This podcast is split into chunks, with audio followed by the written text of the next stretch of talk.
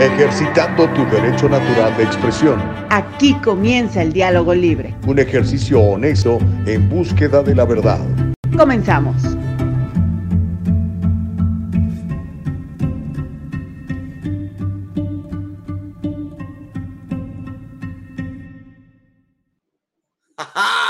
¿Qué tal? ¿Cómo les va? Muy buenos días. Son las 7 de la mañana, las 7 en punto.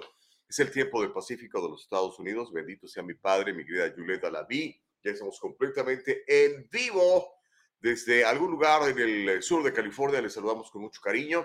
Eh, hoy estamos muy contentos. Vamos a tener el regreso triunfal de Caro Bustamante para todos aquellos que, que la aman y también los que les gusta polemizar con ella, por supuesto. Hoy va a estar con nosotros Caro de, de regreso, ¿ok?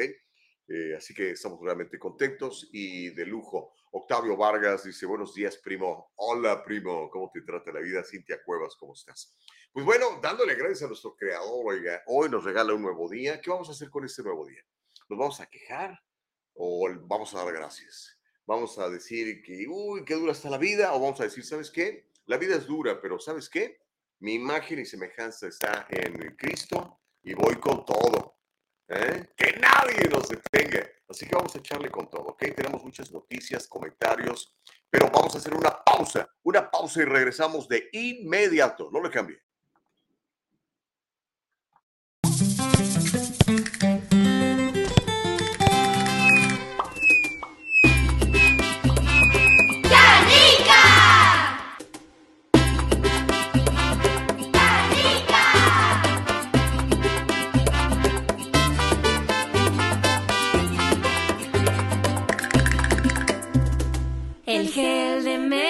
Hecho con amor.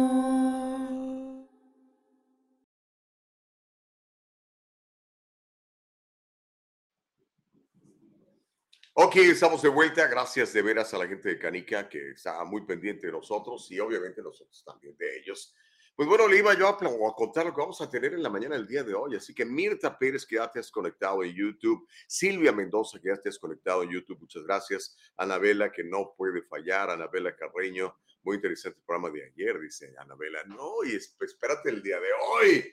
Y sabes qué? La idea es traer ese tipo de panelistas constantemente para que ustedes tengan perspectivas distintas, ¿verdad? Y conozcamos siempre privilegiando el diálogo libre. Ah, um, mañana también va a estar Rafa, Rafa Ziegler de, regreso. Ya ve que el día de ayer lo estrenamos ya como parte del elenco, que lo habíamos tenido como invitado, pero ahora ah, se suma a este esfuerzo. eh, por ahora, tres días a la semana. Caro, entiendo, dos días a la semana. Están muy trabajadores estas personas, ¿no? Y les cuesta trabajo eh, formar parte de este programa a esta hora, porque tú sabes que esto es en vivo, 7 a 9 de la mañana, tiempo del Pacífico. Entonces, pues eh, se complica. Pero mira, déjame ir rápido a lo que vamos a tener el día de hoy para que te vayas preparando. El día de ayer ya no alcanzamos a tratar este tema, lo vamos a tratar el día de hoy. Se trata de este jovencito, de este jovencito Kyle Rittenhouse, eh, que está preparando demandas en contra de varias cadenas de televisión. Le voy a contar lo que dijo en Televisión Nacional este chavito junto con su abogado. También vamos a platicar de otro tema que es realmente controversial, es polémico, es algo que nunca nos imaginamos que íbamos a estar viviendo quizás hace 20, 30 años. La verdad, en mi mente jamás pasó que pudiéramos tener esta controversia por un hombre biológico que ahora es una mujer transgénero y que, al igual que, que ella, muchas otras mujeres transgénero están compitiendo en actividades deportivas en contra de mujeres biológicas y pues están ganando bien gacho, ¿verdad? así las barren.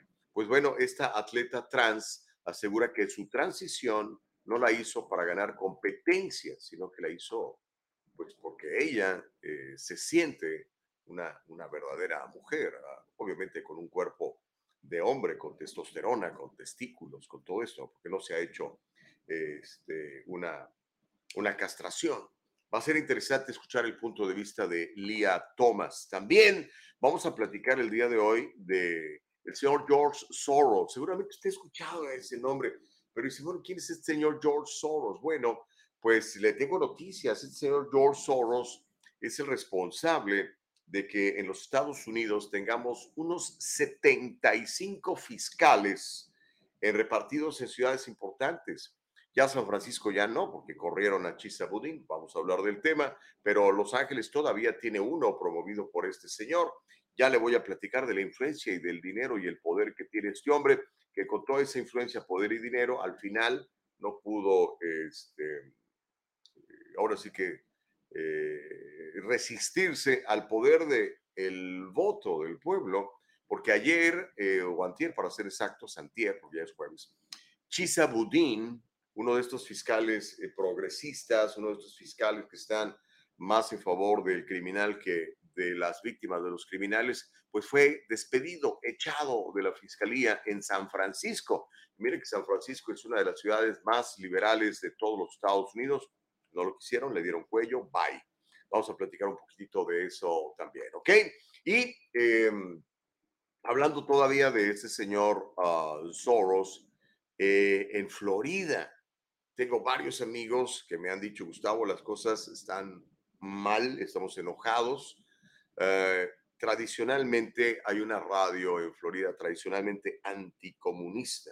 De hecho, la radio preferida por eh, el exiliado cubano. Usted sabe que cuando Fidel toma el poder, pues este, expulsa a mucha gente y otros se van corriendo, ¿no? Dejan tienda, dejan negocio, dejan rancho, dejan lo que fuera por la persecución en contra de ellos y llegan a Florida y por eso Miami es, eh, es lo que es hoy en día, ¿no? Gracias a el inmigrante cubano y al cubano americano, que ahora ya de una, algunas dos generaciones este, está en el sur de la Florida, pues ellos tienen una radio o tenían que querían mucho, Radio Mambí, pero pues fue parte de esta compra de George Soros para cambiar el, el, estilo y volverla a una radio progresista, izquierdista, socialista, en favor de, de las agendas de, del nuevo reset que le llaman, del nuevo orden mundial.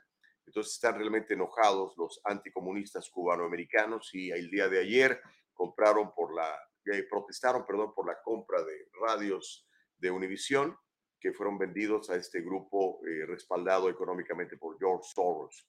Y obviamente vamos a platicar de la sentencia el día de ayer en contra de Joaquín Azón García, el líder de, esta, de este culto religioso conocido como la luz del mundo. 16 años le dieron, así que va a ser interesante platicar eso y algunas otras cosas más, ¿ok? Así que prepárese por favor para estar aquí en el diálogo libre privilegiando siempre el diálogo libre, privilegiando que podamos platicar de cualquier cosa eh, sin tener que descalificarnos o enojarnos. Por ejemplo, el día de ayer, eh, la entrevista que tuvimos con, con Verónica Flamenco, información buenísima que nos dio, además datos fidedignos que usted puede comprobar, en la CDC, esos son los números que utilizó. Y a pesar de que ella tiene una postura, por ejemplo, mi, mi amigo este, Rafa Sigler tiene una postura un tanto distinta, pero ya vio qué bonito platicaron, qué buena entrevista. De hecho, si se fija, yo hasta los dejé, dije, a ver, platiquen, platiquen, porque pues al final este, la idea es generar el diálogo libre, ¿no? Homero Escalante dice, el hombre de la luz del mundo, esa iglesia endemoniada, se parecía mucho a los conservadores utilizando la Biblia para hacer el mal. Ahora, ¿usted cree que los conservadores como yo utilizamos la Biblia para hacer el mal? Bueno, es tu punto de vista, Homero. Lo, lo respetamos y ya lo compartimos aquí para que todo el mundo lo vea. Por cierto, comparta esto. Eh, recuerde que estamos en Facebook, estamos en YouTube, estamos en nuestra propia página que es www.eldialogolibre.com www.eldialogolibre.com aquí nos lo está mostrando eh, Nicole Castillo, nuestra productora www.eldialogolibre.com. Privilégienos y si le gusta el Facebook, entre al Facebook, busque El Diálogo Libre, nos pone un like, un me gusta y pone seguir a la página, ¿ok? Y así le alertamos cuando estamos saliendo en vivo. Lo mismo sucede con eh, nuestra plataforma de, YouTube. Vaya a la plataforma de YouTube, busque El Diálogo Libre, ¿ok? Nos va a encontrar. Suscríbase a nuestro canal forme parte de la comunidad, ponga ahí su correo electrónico y donde aparece la campanita, dele un clic allí, ¿ok? Y eso va a asegurar que cada vez que estamos saliendo en vivo, este, le vamos a alertar también. Y recuerde que este programa lo puede escuchar, ya no lo va a poder ver, pero lo puede escuchar como podcast en Apple Podcasts, en Spotify, en Anchor, que son tres de las plataformas más famosas para escuchar podcasts. Muy interesante, ahí se lo encargamos, ¿ok? Y recuerde que usted puede compartir esto en sus propias páginas, como si usted va, por ejemplo, a mi página de, de, Facebook, mire, de Gustavo Vargas Saucedo, ya estoy compartiendo esta transmisión. Mire, aquí estoy yo, mire, soy el mismo, más chiquito. Hágalo por el bien de, la conversación, por el bien de la libertad de expresión y por el bien de poder mantener el diálogo libre y que a pesar de que sea usted de derecha o de izquierda, pueda platicar con el otro. Es importante que intercambiemos puntos de vista y que no nos descalifiquemos, que no hagamos como hacen algunos extremistas de izquierda, que nos quieren controlar, que quieren crear este ministerio de la verdad, ya lo creó el señor Biden, ¿no? Para monitorear las mentiras.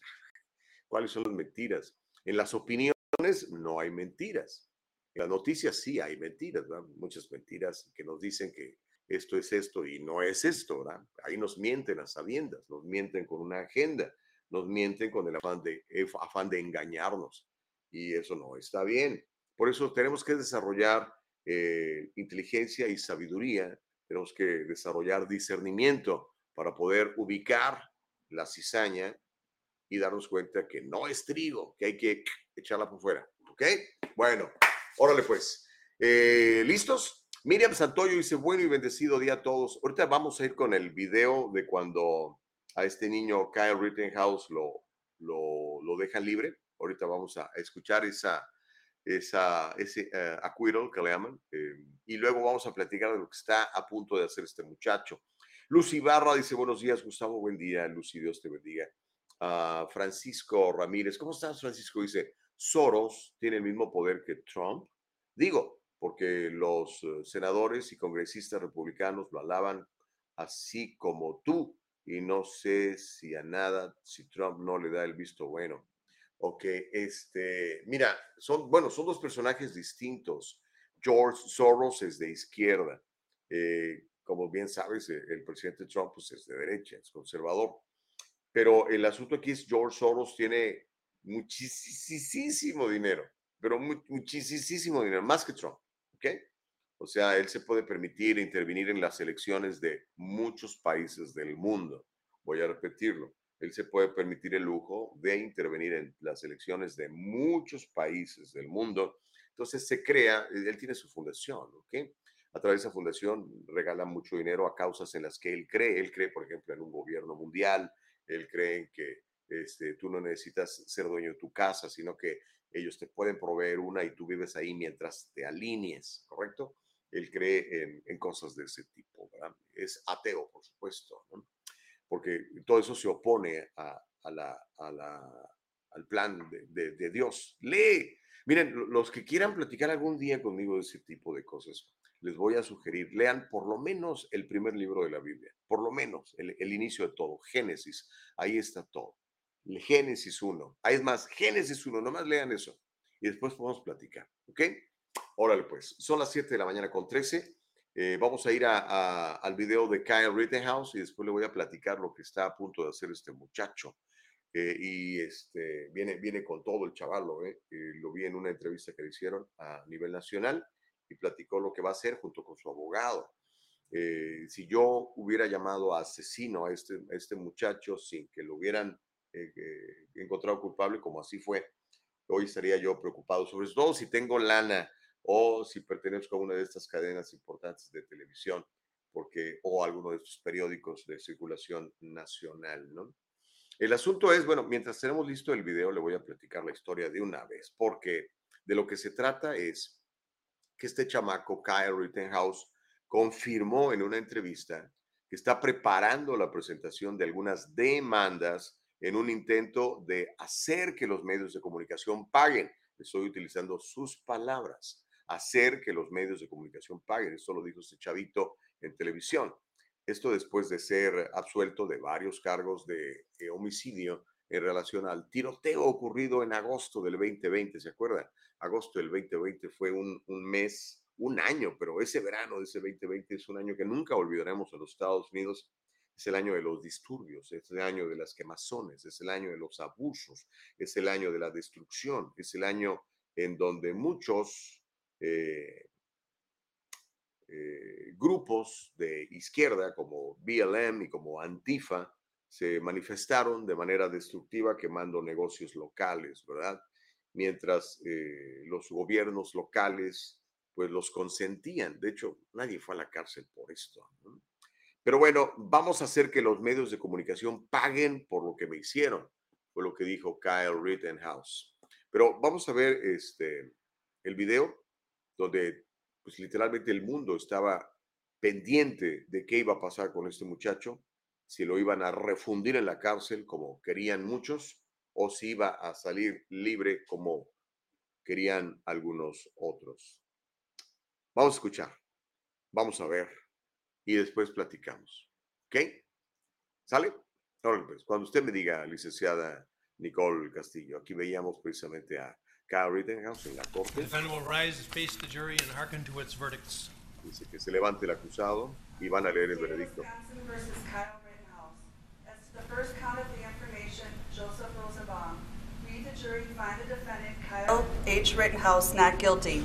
No culpable. As to the second count of the information, Richard McGinnis, we, the jury, find the defendant Kyle H. Rittenhouse not guilty. No culpable.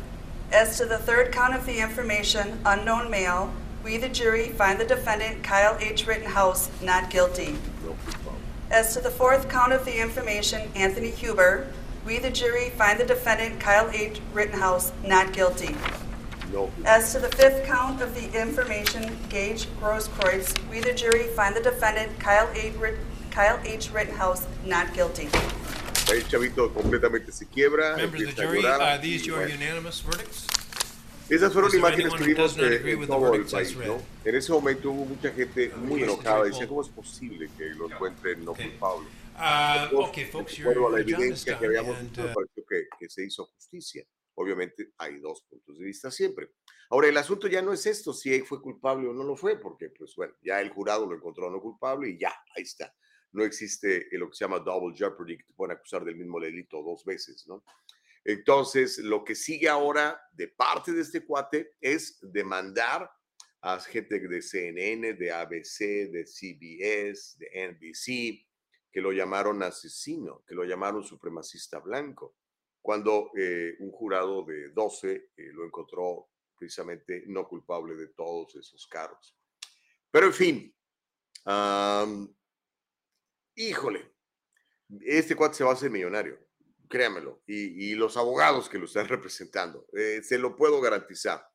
Lo que creo que va a ocurrir es que, por ejemplo, la gente de CNN va a hacer un acuerdo fuera de corte con él, si sabes que arreglémonos rápido porque no quiero un juicio en donde mi nombre, mi prestigio, bueno, el poco prestigio que le queda a CNN, este, se ha exhibido delante de los medios de comunicación. Así que, ¿cuánto quieres? ¿Tanto? Ok, eh, te doy tanto. Y ese cuate se va a levantar una millonada. Estamos hablando de, de decenas de millones, probablemente de cientos de millones de dólares. Eso creo yo.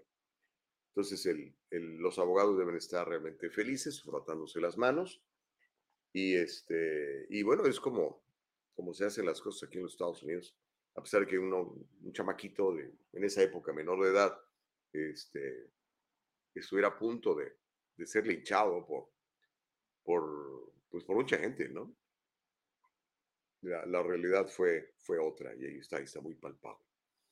Eh, Francisco Ramírez me hizo esta pregunta y la voy a, la voy a eh, preguntar a ustedes aquí. Eh, alguien me hizo una pregunta parecida el día de ayer que, que publiqué esto como promocional de que íbamos a hablar del tema. Francisco Ramírez dice, si hubiera sido negro matando güeros, ¿lo hubieran declarado inocente? Jamás, dice Francisco Ramírez. ¿Por qué asumes eso, Francisco Ramírez? O sea, asumir eso es realmente peligroso. ¿Por qué? Porque entonces quiere decir que el sistema judicial de los Estados Unidos no funciona. Quiere decir que el, sistema judicial o en un muchacho pobre, porque este chavo es un chavo pobre, es un chavo de, por lo menos no es rico, este, que consiguió una defensa que dijo, yo te voy a defender, no me pagues, ahorita vamos a ver cómo nos va, ¿no? Eh, no tiene derecho a, demostrar su inocencia. Y asumimos, asumimos también que el color de la piel es más importante el contenido que, el contenido del carácter de las personas. Si así fuera, imagínate qué triste, ¿no? Sería tristísimo. Y, no se vale. Ah, me, recuerdo lo que pasó en la, Navidad pasada, ¿no? Este muchacho ah, negro, que es para mí es anecdótico, aunque en este caso no lo es porque el tipo era un supremacista negro que su automóvil muy molesto porque estaban celebrando la Navidad o la previa de la Navidad en, esas calles de Wisconsin, ¿verdad? Uh, con su carro arrolló a mujeres y niños, ¿no? Ese era un crimen de odio. El tipo dijo que a eso iban. Y está arrestado, está en espera de juicio. Yo creo que es diferente, ¿no? Eh, pero en fin, es tu punto de vista, Pancho. Si tú crees que por ser negro o mexicano o latino te va a ir mal en las cortes, eh, qué mala onda, qué terrible. Qué, qué, miedo, imagínate ser negro y, y, cometer este, un crimen o defender, en este caso este cuate fue a defender propiedad privada del pueblo donde vivía su papá y en el, en el dealer de su amigo, ¿no? Pero en fin, eso es lo que tú piensas. Espero, deseo que, que cambies de opinión, que los hechos te demuestren que en este país, gracias a Dios, y por eso todos, como dice la canción de, de Neil Diamond, Everywhere around the world they're coming to America. Por eso todos de todas partes del mundo venimos a este país, porque podemos ejercitar la libertad y porque aquí no importa el color de tu piel, sino importa el contenido de tu carácter para que te vaya bien. ¿no? Si no, nos iríamos a, a Corea del Norte o a Venezuela, ¿no? Ay, vámonos, vamos a Venezuela porque hay oportunidades. Ah, pero no, todos venimos acá, hermano. Pero bueno, este, Francisco Ramírez dice, simple, ¿en qué estado fue eso? Un estado gobernado por republicanos aquí en California no se hubiera escapado. Fíjate que no, Francisco, también tienes mal esa información. Fue en Wisconsin. Eh, Wisconsin es un estado azul en su mayoría. ¿Ok? Ah, Reyes Gallardo dice, la ley es para todos. Sí, estoy de acuerdo. Paz Martínez dice, y la justicia. Uh, Paz dice, la luz de Dios y la justicia se está derramando. Viva la libertad, viva la libertad, Paz Martínez.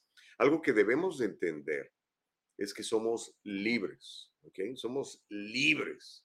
Dios nos hizo libres. Entonces, cuando nos quieren monitorear y nos quieren reprimir, nos quieren coartar y nos quieren decir, si no te pones esto, no te dejo hacer esto, nuestra naturaleza humana, nuestra, más bien nuestra naturaleza divina, porque fuimos hechos a imagen y semejanza de Dios, se, se contrapone a todo eso, no, no nos gusta, no, nos incomoda. y nunca pierdas tu derecho a la libertad, nunca pierdas tus ganas de ser libre, por favor. Nunca pierdas las ganas de ejercitar el diálogo libre. ¿Ok? Buenos días, Gustavo, dice Amilcar Monroy. Si la gente se informara más a través de la lectura, supieran que George Soros está promoviendo una desestabilización social a través de los medios masivos. Pues sí, y ahora va a intentarlo con usted, amigo. Usted que eh, habla español y que vive en los Estados Unidos. Por eso la compra de esas estaciones de radio de Univisión. Él se ha dado cuenta, como el de Partido Demócrata y como muchos, que a lo mejor nosotros somos los últimos en darnos cuenta que somos un grupo social y económicamente tan grande y tan poderoso y que el día que nos decidamos a ejercitar eh, eh, nuestro poder de voto y de elección, literalmente, hermanos, vamos a decidir elecciones en favor de X o Z. Por eso es importante que nuestros valores estén en el lugar correcto, para que podamos elegir representantes que tengan los mismos valores, para que podamos vivir en paz, en tranquilidad y con el privilegio de la libertad, de la creación, de, si yo trabajo, me tengo derecho a quedarme con la mayoría de mi dinero porque yo trabajé. ¿Me entiendes? Por lo menos ese es mi punto de vista. Hay gente que dice, no, no, no, que le quiten el 50% a eso. Hizo más dinero él, ah, que le quiten entonces más dinero. O sea, como si fuera un castigo en lugar de premiar la creatividad, el trabajo y el esfuerzo, ¿no? Pero bueno, así es el socialismo.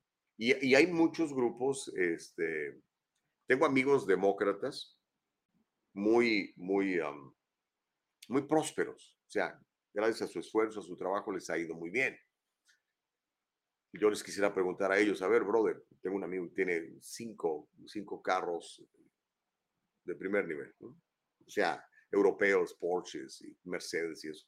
Oye, pues tienes cinco. ¿Por qué no le das al que no tiene?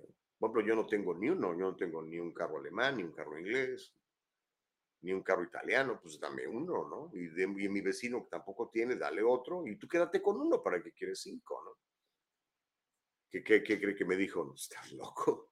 Pues sí, claro, estoy completamente de acuerdo. Tu esfuerzo, tu trabajo te llevó a tener esos cinco carros. Si los quieres tener, los puedes tener. ¿Cuál es el problema? ¿no?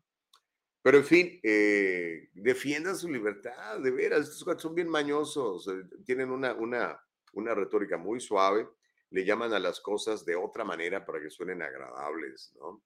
Y para que no nos, no nos alertemos. Como esta, esta ley que está promoviendo en el Congreso, ¿no? La ley de la protección de nuestros niños ay, suena re bien, ¿ven? Let's protect our kids, let's protect our children, ¿no? Y realmente lo que quieren es ir por tu arma, que no la tengas. ¿Qué tiene que ver eso con la ley de la protección de nuestros niños? Si fuera una ley de protección de nuestros niños, sería una ley para proteger la vida de millones de niños que, que son este, sacrificados en, en, los úteros de sus mamás, por ejemplo. ¿verdad? Mi, cientos de miles de niños que se extravían. Cada 40 segundos se pierde un niño ya no lo volvemos a ver muchas veces. Eh, y que después terminan siendo víctimas de prostitución, de pedofilia, de tráfico sexual, de videos pornográficos con niños y que muchos de ellos terminan muertos. Eso sería una ley de protección a la niñez, no lo que están queriendo hacer los demócratas del Congreso. Que por cierto, espero que ahora que ya la, ya la han aprobado, pues el Senado la rechace, la necesita una mayoría en el Senado. En fin, vamos a ver, Vamos a ver. Mientras se aplica, este, yo sé de muchos amigos que no tenían pistolas y ahora han ido a comprar una y se Gustavo, es que a lo mejor ya no me van a dejar tener una, a lo que nos están obligando, ¿no? En fin, vamos a tomar una pausa. Cuando regresemos vamos a seguir con otro tema que también es bastante interesante y polémico. Esta, esta muchacha, que nació como muchacho, asegura que su transición eh, de hombre a mujer no la hizo para ganar competencias, que simplemente pues, está ganando. Eh, vamos a platicar el testimonio de Leah Thomas, que es como se llama ahora esta muchacha, y vamos a escuchar y a leer todos sus puntos de vista. ¿Ok? No le cambie, regresamos, es el diálogo libre. Bueno.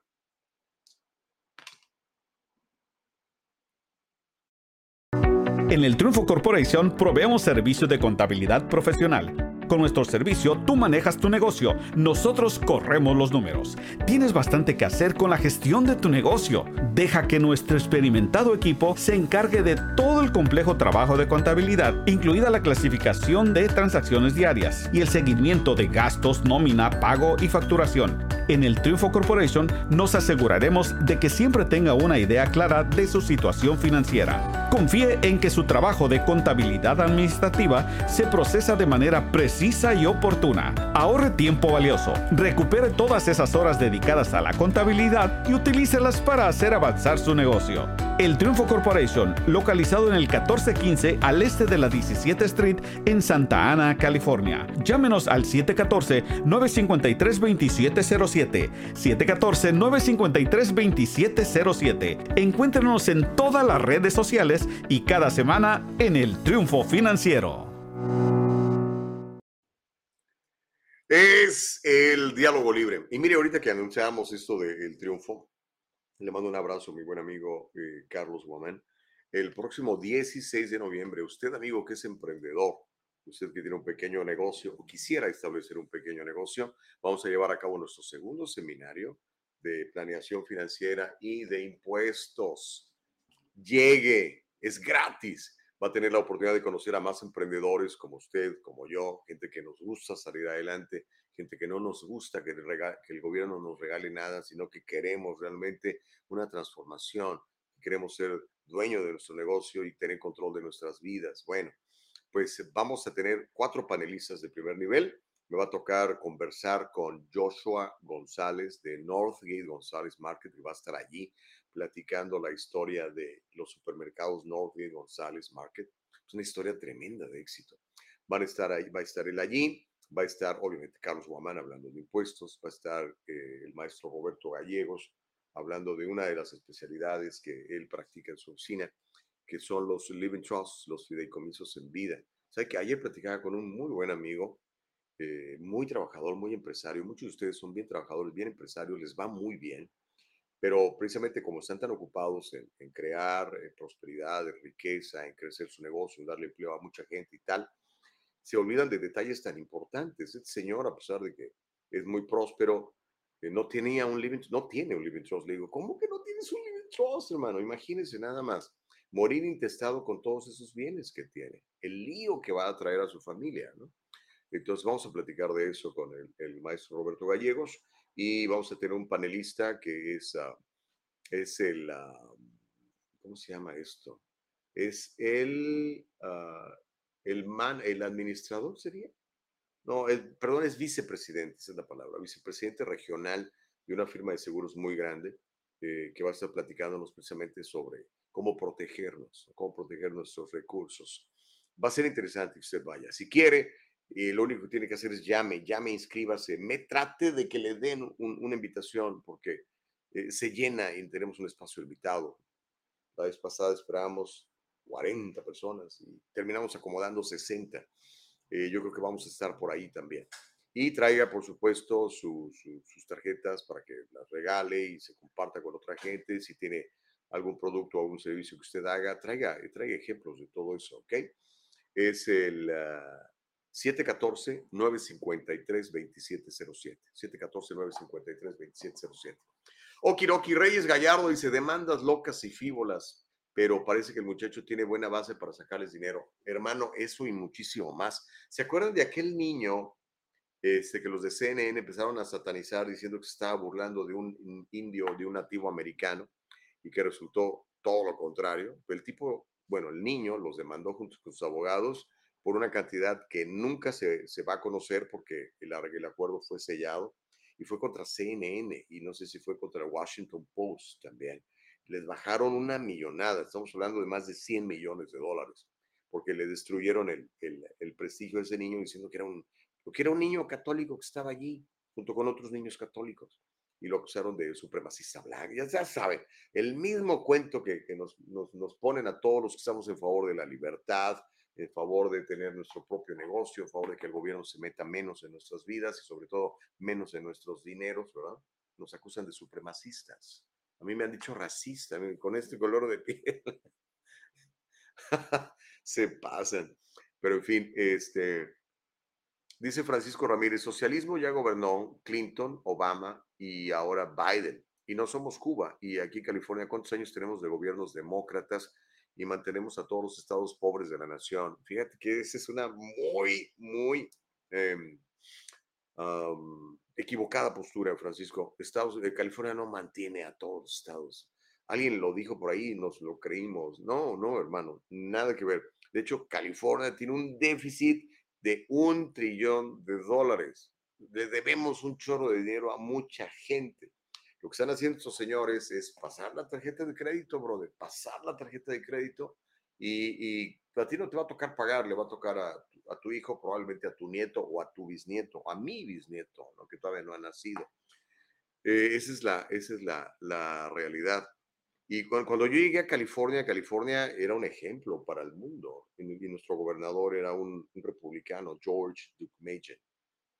Después, este, pues ya ves lo que pasó. Em, tuvimos un gobernador disque republicano, ¿no? Arnold, pero ese cuate es, liberal, ese cuate es, un rhino, republican in name only. Y, este, y bueno, ya ves cómo está el país, hermano. Digo, el país, el California. O no me digas que no has visto, pues sal a las calles, hermano. Ve, ve, cuánto vale la gasolina, ve la cantidad de pobres que tiene California, tiene un montón de pobres. Somos el estado que, el estado que más indigentes tiene. Somos el, Estado que, tiene un nivel de criminalidad altísimo, cuya educación pública es la número 46 de 50. O sea, somos una verdadera vergüenza en todo eso, hermano. Digo, son cosas obvias, ahí están, son números que yo no los puedo inventar, ¿no? Eh, pero yo creo que se puede recuperar California, claro. Necesitamos personas que aman a la, a la gente y que amen a California y que no amen a sus agendas y que te quieran empujar, empujar y controlar y controlar y, favorecer todas estas mentiras, lo que estamos viviendo. Pero en fin, dice Myron, 100% de acuerdo. Bueno, y hay alguien que estuvo de acuerdo. Dice Myron Duarte, buenos días. Si no les gusta este país, la puerta está abierta y que les vaya bien. No, no, este país es fantástico. Este país es el último bastión de la libertad. Tenemos que cuidarlo, créanmelo. No queremos que Estados Unidos se convierta en Venezuela, un gobierno de un solo partido, donde siempre ganan las elecciones ellos, ¿no? ¿Te imaginas? Ok, listos para ver este video de, de, de Lía Thomas. Es una historia que se nos quedó el día de ayer. A Lía Thomas, le cuento, es esta atleta trans que asegura que hizo su transición de, hombre a mujer, pero lo hizo no para ganar competencia, sino porque ella es feliz ahora. El surgimiento de Lía Thomas en los deportes competitivos pues ha, provocado un gran debate en torno a la equidad de las mujeres transgénero que compiten contra las mujeres biológicas. No solamente compiten, de hecho no compiten, simplemente les ganan. ¿Por qué? Pues los hombres somos más rápidos, más fuertes, tenemos huesos, huesos, eh, huesos más fuertes, lo que usted quiera, ¿no?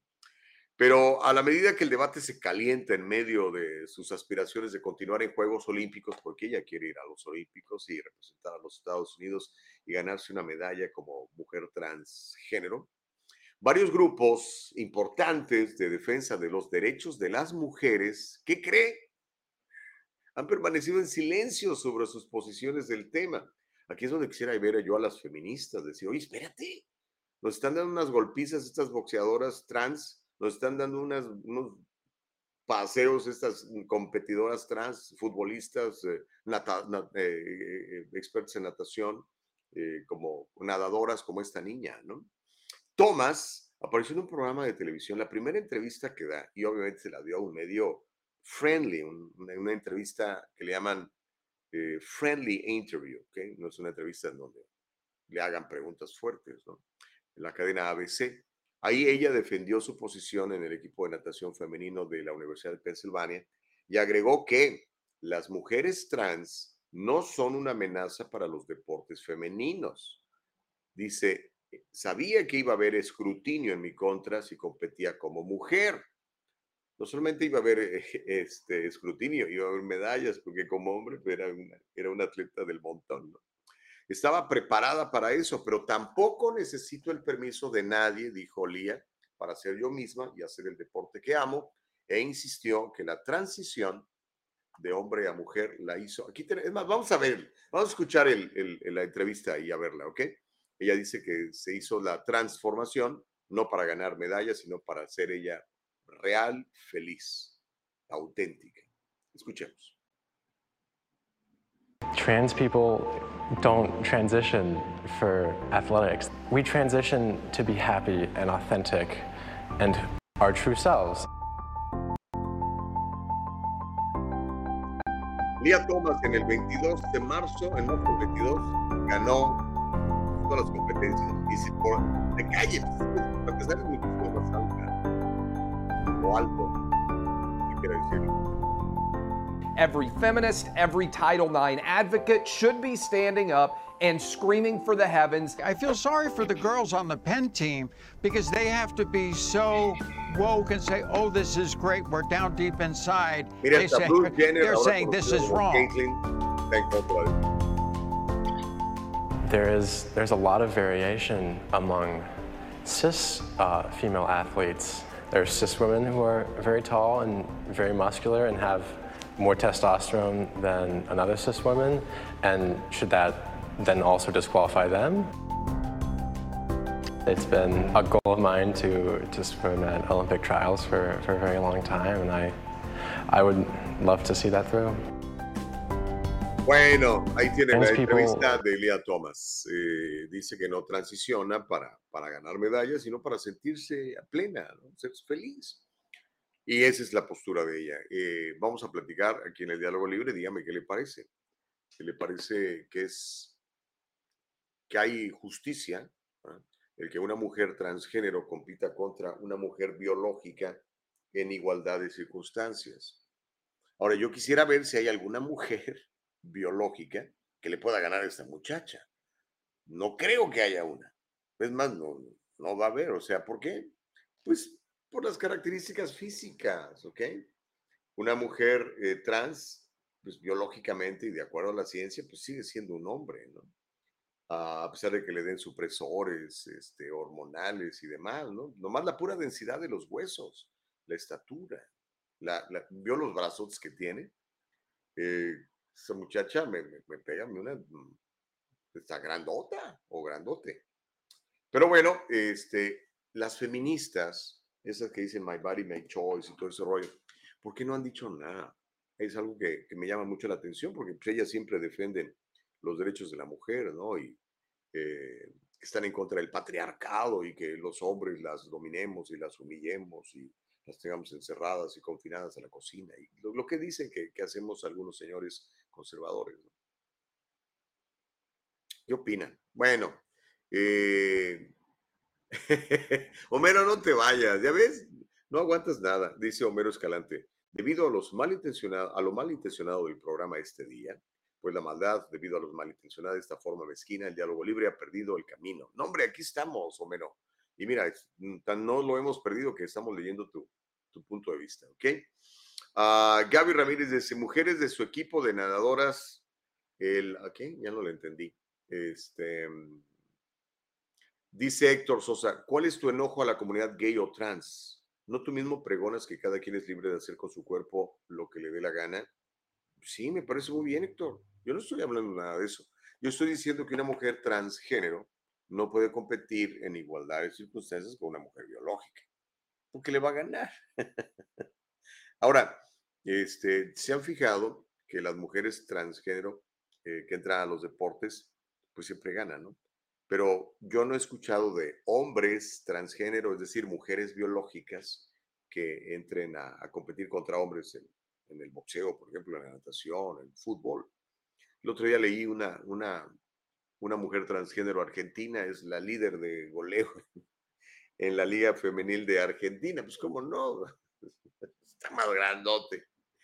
Este, no, a eso me refiero, no, no, no nada que ver con, o sea, yo estoy en contra de que a los niños me los quieran transformar. O sea, eso sí estoy en contra. Un niño no tiene la capacidad intelectual, ya menos la sabiduría, de decir, ¿sabes qué? Este, quiero empezar la transición y, y ahora yo soy mujer o, o al revés, córtenme los senos o cástrenme el pene y denme hormonas. No.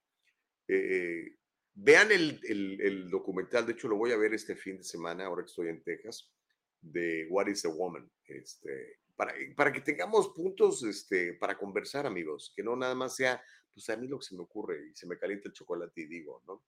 Este, para que podamos tener puntos un poquito más valederos y sobre todo podamos tener medición, datos, la, la, el, el asunto de, de, de, las transformaciones es, es un negocio, las farmacéuticas, es un negocio bien grande. Porque esas, eh, por ejemplo, esta muchacha, Lía Thomas, va a tener que seguir tomando supresores hormonales por el resto de su vida. Tratamientos muy caros, este, no nomás de eso, psiquiátricos. Este, tiene que estar constantemente, este, con, en, le llaman reafirmación, o sea, imagínate que yo, un hombre, me tenga yo que reafirmar que soy hombre, no, pues soy hombre y ya. Pero como esa cosa es de transformar, ir en contra de la, en contra de la biología, de la naturaleza, de la ciencia, tienes que estarte reafirmando, o sea, como metiendo un clavo y luego se empieza a salir, hay que meterlo otra vez, ¿verdad? Eh, pero ese es otro tema. Yo, a lo que me refería era de si es, es, es justo que compitan en deportes, porque pues van a ganar. Ah, yo creo que sería interesante, en todo caso, hacer una, una categoría de mujeres transgénero y que compitan entre ellas. Y entonces sí, ya sería eh, justo, ¿no? Creo yo, pero no sé, a ver, mujeres, ¿ustedes qué opinan? Ya ven, hasta hace poquito, manda, la, mujer, hace poquito la mujer de España, la mujer más bella de España era un hombre biológico. Lo mandaron a competir a, a Miss Universo. Uh, Héctor Sosa dice, deberías de hablar de cosas que dañan a la comunidad y a los niños, como los pedrastas religiosos. ¿Sabes qué? Y lo hemos hablado, Héctor, y tienes mucha razón. Y tengan mucho cuidado, papás, cuiden a sus hijos, como dice Héctor. Es cierto, la iglesia está llena de pedófilos no nada más Hollywood, que sabemos históricamente que está lleno de pedófilos, ¿no? Pero la iglesia, a veces le confiamos a, nuestros hijos a los maestros, este, a, gente que, no conocemos, ¿no? Tenga mucho cuidado y enseña a sus hijos a que su cuerpo es un templo y nadie se los anda manoseando, este, nadie se los anda tocando. Tienes, tienes razón con eso, estoy completamente de acuerdo. Josefina Chávez dice, se tiene que convencer todos los días que son transgéneros.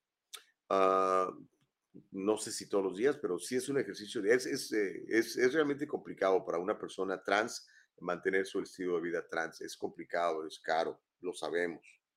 Eh, tengo un par de, amigos trans que, que pues que, que, que, tienen que estar en eso, ¿no? Eh, imagínense, nada más este, para que no les crezca el vello corporal, ¿no? Imagínate. En fin. Dice Mike Suárez, Gustavo, las cosas hay que llamarlas como su nombre, no es mujer, es hombre. Bueno, ahora este, en este afán de la inclusión hay 72 géneros, creo ahora, ¿no? Por lo menos los que han descubierto estos este, sabios, eh, sabios de la, de la sociedad. A Gaby dice, mujeres de su mismo equipo, él apenas trans mujer en el 219 y en competencias de hombre iba en el lugar 214 y en las mujeres ganó el primer lugar, no es justo. Sí, lo que te decía. Este, a lo mejor, como le digo, hacer una categoría de mujeres trans y que compitan con mujeres trans. En las, los Olímpicos de, de ¿qué fue? ¿En China el año? ¿Cuándo fue? En, las, en Japón, no sé ni dónde fueron. Han sido los, los, los Olímpicos más desangelados en la historia, nadie los peló, los ratings bajísimos. Una, un señor de Nueva Zelanda, creo, ¿no? que compitió como mujer en, en, levantamiento de pesos, alterofilia, y por supuesto ganó, ¿verdad? Pues, ¿qué se va a hacer? Este, eso es lo que hay. Ok, se está calentando el chocolate muy sabroso. Eh, en un ratito más viene Caro Bustamante. Hoy va a estar Caro Bustamante con nosotros después de una larga ausencia. Soros, oiga, George Soros. Le voy a mostrar la foto de George Soros para que lo conozcan. Este eh, señor eh, ha promovido a 75 fiscales en todo el país.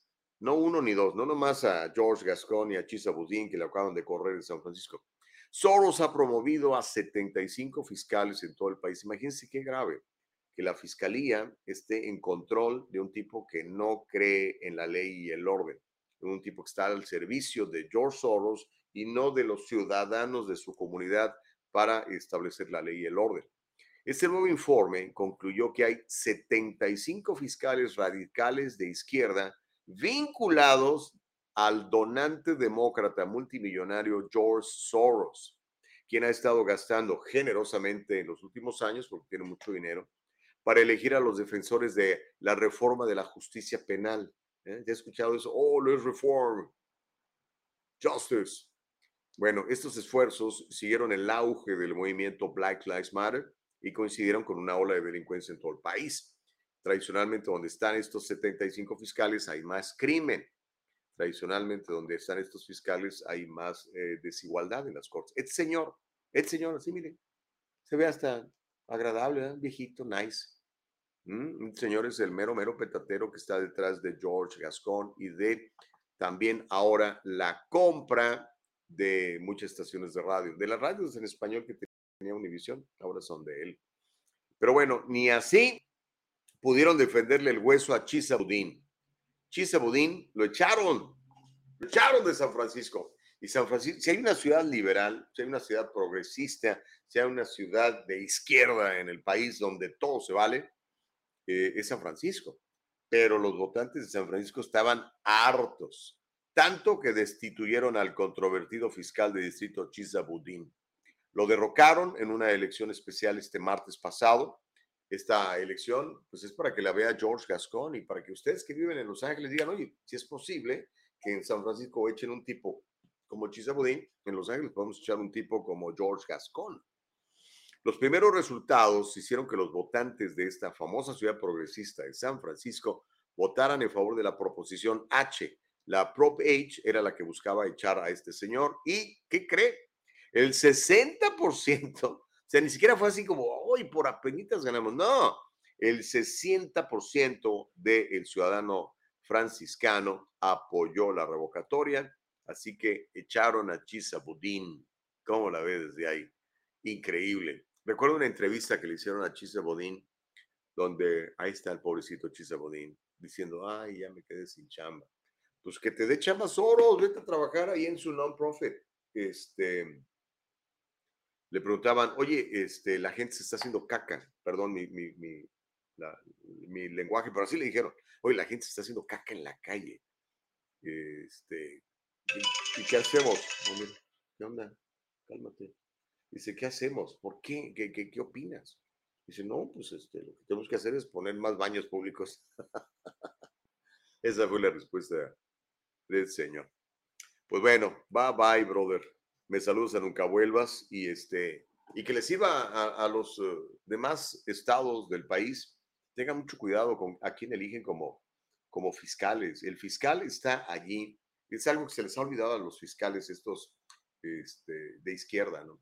Los fiscales quieren hacer leyes como si ellos fueran congresistas. Un fiscal no está para eso.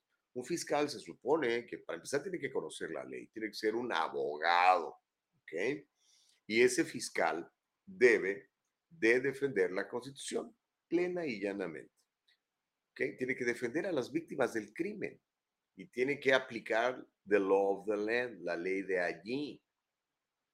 No andar, no, es que me parece, no, no me importa lo que te parezca. No, no, te, no, no te elegimos para ver qué, qué te parece.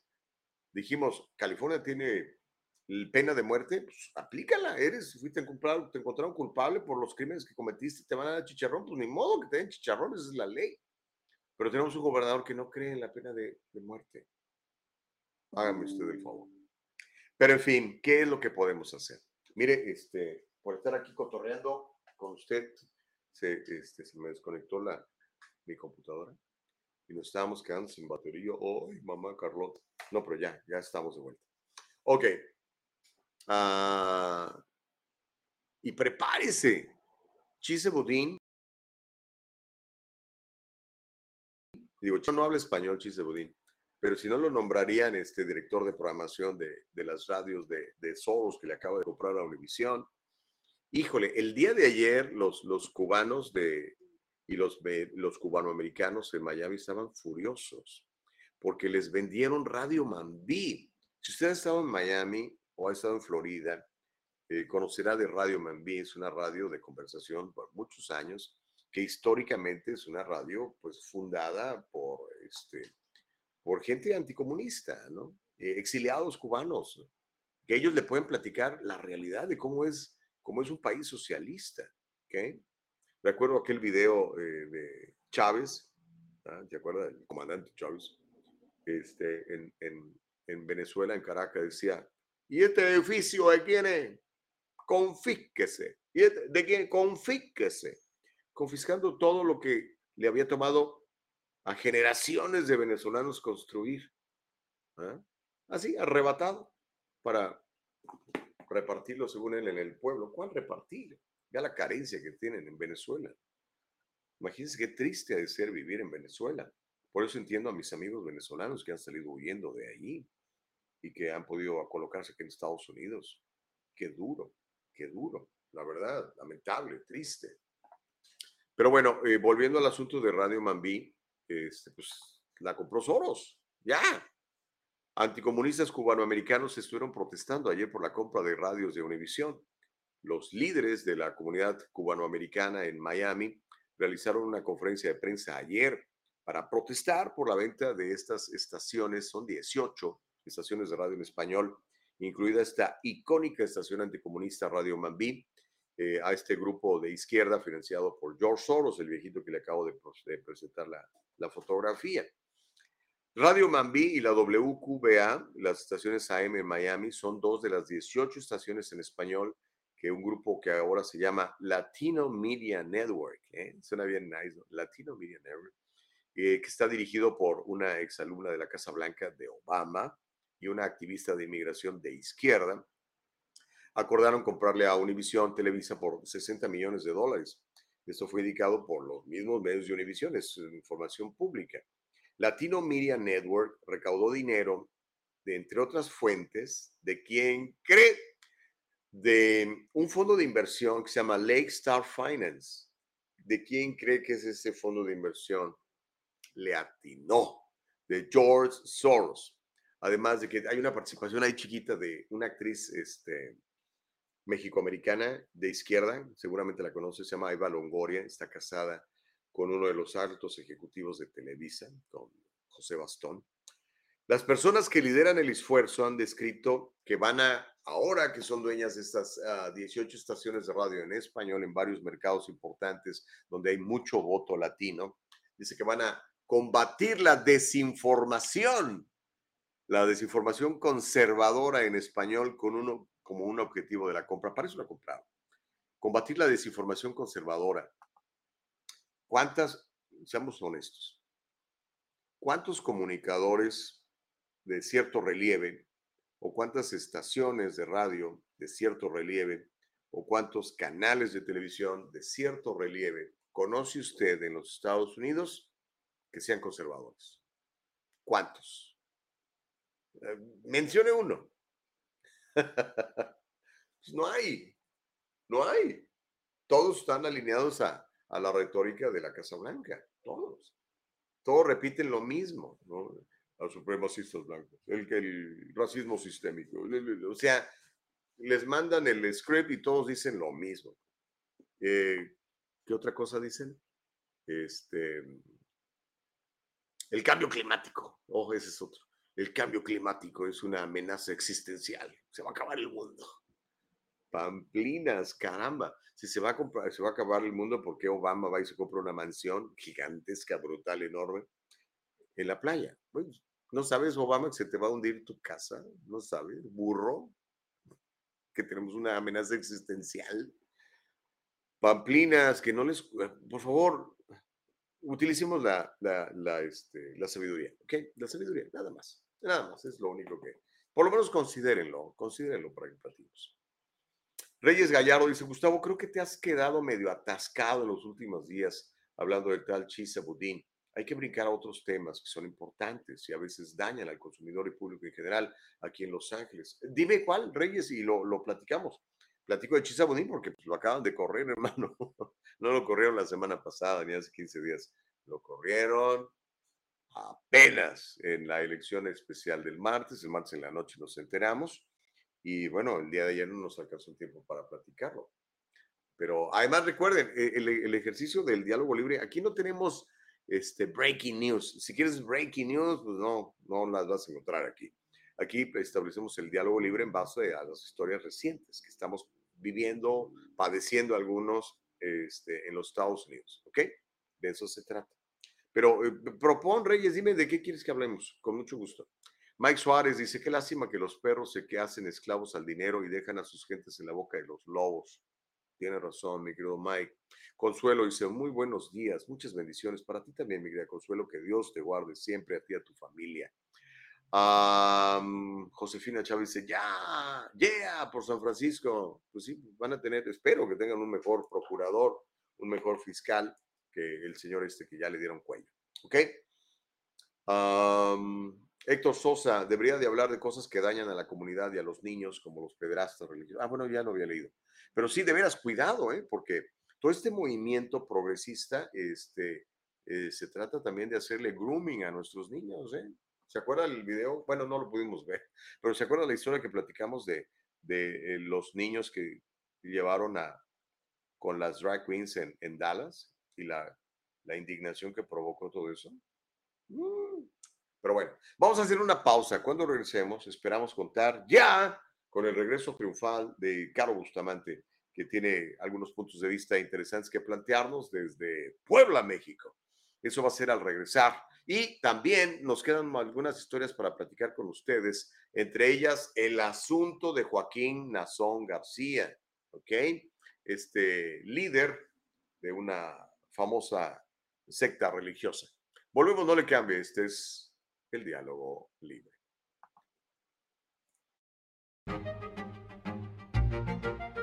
El abogado José Jordán es un inmigrante como muchos de nosotros. Llegó indocumentado y fue aquí donde se hizo residente y se convirtió en ciudadano. Y ahora es presidente y fundador de la firma legal José Jordán y Asociados, donde unido a otros abogados se especializan en casos de inmigración, casos de accidentes y casos penales y criminales. Llámeles, todos ellos hablan su idioma y están para servirle hablan su idioma y están para servirle un abrazo a mi queridísimo, amigo José Jordán. Gracias, José, ¿cómo estás? Te mando un abrazo. Gracias por, pues, por apoyar el diálogo libre, ¿no? Y usted, gracias por apoyar el diálogo libre. Le prometemos seguir trayendo entrevistados de primer nivel y colaboradores de primer nivel. Ya ve, ya tenemos ahora a Rafa Ziegler y este Caro que va a estar de regreso en cualquier momento. Imagínense nada más. Mira, Mario Ramírez, el comodín, hermano, ¿cómo estás? Es que un día tengo que platicar contigo, a ver qué día me aceptas una entrevista para platicar. Mario Ramírez, el comodín, es un tremendo comediante, es un gran escritor, cineasta. Dice, ya que hablan de pedrastia, que no se les olvide que gente de Morelia homenajeó, homenajeó a Nazón, Joaquín, en el Palacio de Bellas Artes. ¿Puedes creer eso? Y ahorita vamos a platicar del tema, Mario. Sí, se va a calentar el chocolate, mi querido Mario Ramírez. Muy bueno, muy bueno, mi querido Mario. Te mando un abrazo, que Dios te bendiga. Ok, niños, antes de, entrarle al siguiente tema, le quiero platicar. Nos vamos a ir a Oaxaca, Oaxaquita linda. Mire, este, el fin de semana del Labor, Labor Day, sí, es en septiembre, la primera semana de septiembre, vamos a estar recorriendo Oaxaca. Yo no sé si usted haya estado en Oaxaca alguna vez, yo no, que tengo muchos amigos oaxaqueños sobre todo este, el oaxaqueño es muy emprendedor, el oaxaqueño es bien chambeador. Para que usted encuentre un, un oaxaqueño que esté viviendo el sistema, va a ser bien difícil, la verdad, con todo respeto se lo digo. A mis hermanos oaxaqueños son chambeadores, ponen su negocio, ponen su changarrito, eh, ponen su venta, eh, emprendedores. Pues bueno, vamos a ir a conocer su tierra, eh, queridos amigos oaxaqueños. Yo nunca he estado ahí, pero estoy fascinado con la idea. Nos vamos a ir en este grupo de viajes de lujo, como siempre lo hacemos dos veces por año. Viajamos a lugares hermosos de México. Estuvimos en Jalisco, estuvimos en Yucatán, Mare Niña, estuvimos en Guanajuato y ahora vamos a Oaxaca. Qué lindo. ¿Quiere usted venir con nosotros? Véngase, súmese. Vamos a eh, un grupo de, somos 40 personas. ¿Ok? Puede venir con su esposo, con su esposa, con su hermano, con su hermana, con su compadre, con su amiga. Hay gente que viene sola. Este, tengo unos amigos de Guatemala que se van a sumar. dijeron, Gustavo, quiero viajar contigo. Órale, que nadie nos detenga. Ellos viven en Guatemala, se van a sumar a nosotros allá en, en México, me imagino, o en Oaxaca, no sé cómo le va a hacer la producción del viaje, ya es bronca de ellos, ¿no? Así que por favor, si quiere ir, apúntese ya. Le voy a dar el número de teléfono de viajes de lujo, aquí lo tengo. Es el triple 470 0717 triple 470 0717 Ya confirmaron varios muy buenos amigos. El, el, doctor Rubén González con su esposa viene. Eh, Carlos Guamán con, con, su esposa Miriam viene. Este, algunos otros buenos amigos. Muchos nos hemos hecho amigos en los viajes, fíjese. Qué padre, ¿no? Eh, conoce usted gente amable, agradable, divertida y vamos a conocer lugares que si usted va solo, créanme, no los va a conocer, porque eh, Ara, Aranzazula, que genera todo este rollo, nos consigue entradas a lugares que esto no, en, serio, y vamos a cenar en ese lugar histórico, sí, uy, qué padre. Mire, por ejemplo, el, el, el año pasado que fuimos a Yucatán, terminamos teniendo unas, una comida en el, en el Museo Gastronómico de, de Mérida. A ver, échese ese trompo a la uña. Padrísimo. Ahí conocimos, me acuerdo, la cochinita pibil sacándola así del, del hoyo este de tierra donde la cocinan los, los yucatecos. Y ahora vamos a Oaxaca. Así que, pues, si te animas, vamos, ¿ok? Ni siquiera es caro. Creo que no es, bueno, a mí me, ya ve cómo está la inflación, ya cualquier cosa cuesta miles de dólares. Pero, pues, por lo menos llame para que pregunte y si se anima, pues nos saludamos y nos conocemos. O si usted ya viajó con nosotros y quiere volver a viajar, pues qué padre. 888-470-0717. 888-470-0717. ¿Cómo la? ¿Le gusta? Órale, pues. Entonces, ya está. Vámonos todos. ¿Eh? Orlando, Orlando Hernández, él viajó con nosotros a, a Guanajuato, ¿verdad, mi hermano? Con tu esposa. Allá andabas. Sí. ¿Cómo nos la pasamos, Orlando? Nos la pasamos de lujo, de primer nivel. Qué, qué bonito la pasamos, de veras. Me acuerdo en las callejoneadas allá en Guanajuato, ¿verdad? Y luego cuando fuimos a San Miguel de Allende, hermoso. No, no, no, no. México es fantástico, tiene tantos lugares lindos, ¿no? Y siempre vamos, obviamente, con la máxima protección, con mucha seguridad y todo este rollo en, transportación privada. Es muy bonito, la verdad es muy bonito. Dice Consuelo, wow, wow, qué lindo. Vente, Consuelo, anímate, dile a tu media naranja o a quien tú quieras y te lo traes y disfrutemos. Me estaban platicando de un lugar eh, donde hay un muy buen café en Oaxaca. Entonces va a estar padrísimo. Este, bueno, ya tenemos lista a, Caro Bustamante, pero ¿qué cree, hombre? Este, Caro está tan, tan ocupada que nada más va a poder entrar con audio, pero no importa, lo importante es que ya está aquí y pues ya hace rato que no sabíamos de ella. Bueno, no, sí sabíamos de ella, sabemos que está muy ocupada, que acaba de entrar a una empresa, que está trabajando muy duro, que está muy emocionada con sus nuevas eh, obligaciones. Y el día de hoy, este, pues nos concede unos minutos para platicar con todos ustedes y hacer el, diálogo libre. Y mucha gente ha preguntado por, por ella. Vamos a platicar con ella. Este, ¿Ya la tenemos lista para, para platicar con ella o todavía no está? No, creo que todavía no está. O ya. Bueno, ahorita me avisas, eh, mi querida Nicole, para, para saber si ya le damos la bienvenida. ¿Ok? ok, Noé. Ay, Jim, Jim, Jim, Jim. Este. No, ah, está teniendo problemas con el internet. Eh, Caro. Bueno, cuando esté lista la vamos a, presentar con todos ustedes. Noé Contreras dice, mejor mañana. Gustavo, eh, deberías de viajar a otros lugares muy bonitos también. Tú, sugiéreme, eh, Noé, sugiere. ¿Sabe que estoy peleando con la producción de estos viajes para que eh, vayan a mi tierra? Mucha gente no conoce la Huasteca Potosina. Qué lugar más encantador y bello. Sería buenísimo. A ver si hacemos un viaje a la Huasteca Potosina. Es uno de los lugares menos conocidos y más hermosos de México, en serio. Si quiere ver eh, cascadas impresionantes, ríos majestuosos, comida súper sabrosa y la gente bella, porque los huastecos somos bellísimos. Mucha gente cree que yo soy de Guadalajara. Lo que pasa es que yo viví muchos años en Guadalajara. Ahí estudié en Guadalajara, ahí estuve en la universidad, ahí empecé a trabajar en la radio. Pero en realidad yo, yo, yo nací en, en, la Huasteca Potosina, en Ciudad Valles. Lo que que me fui chavito de allí, ¿no? Pero sí, yo, yo soy de Valles. Ok, ya tenemos a Caro. Caro Bustamante.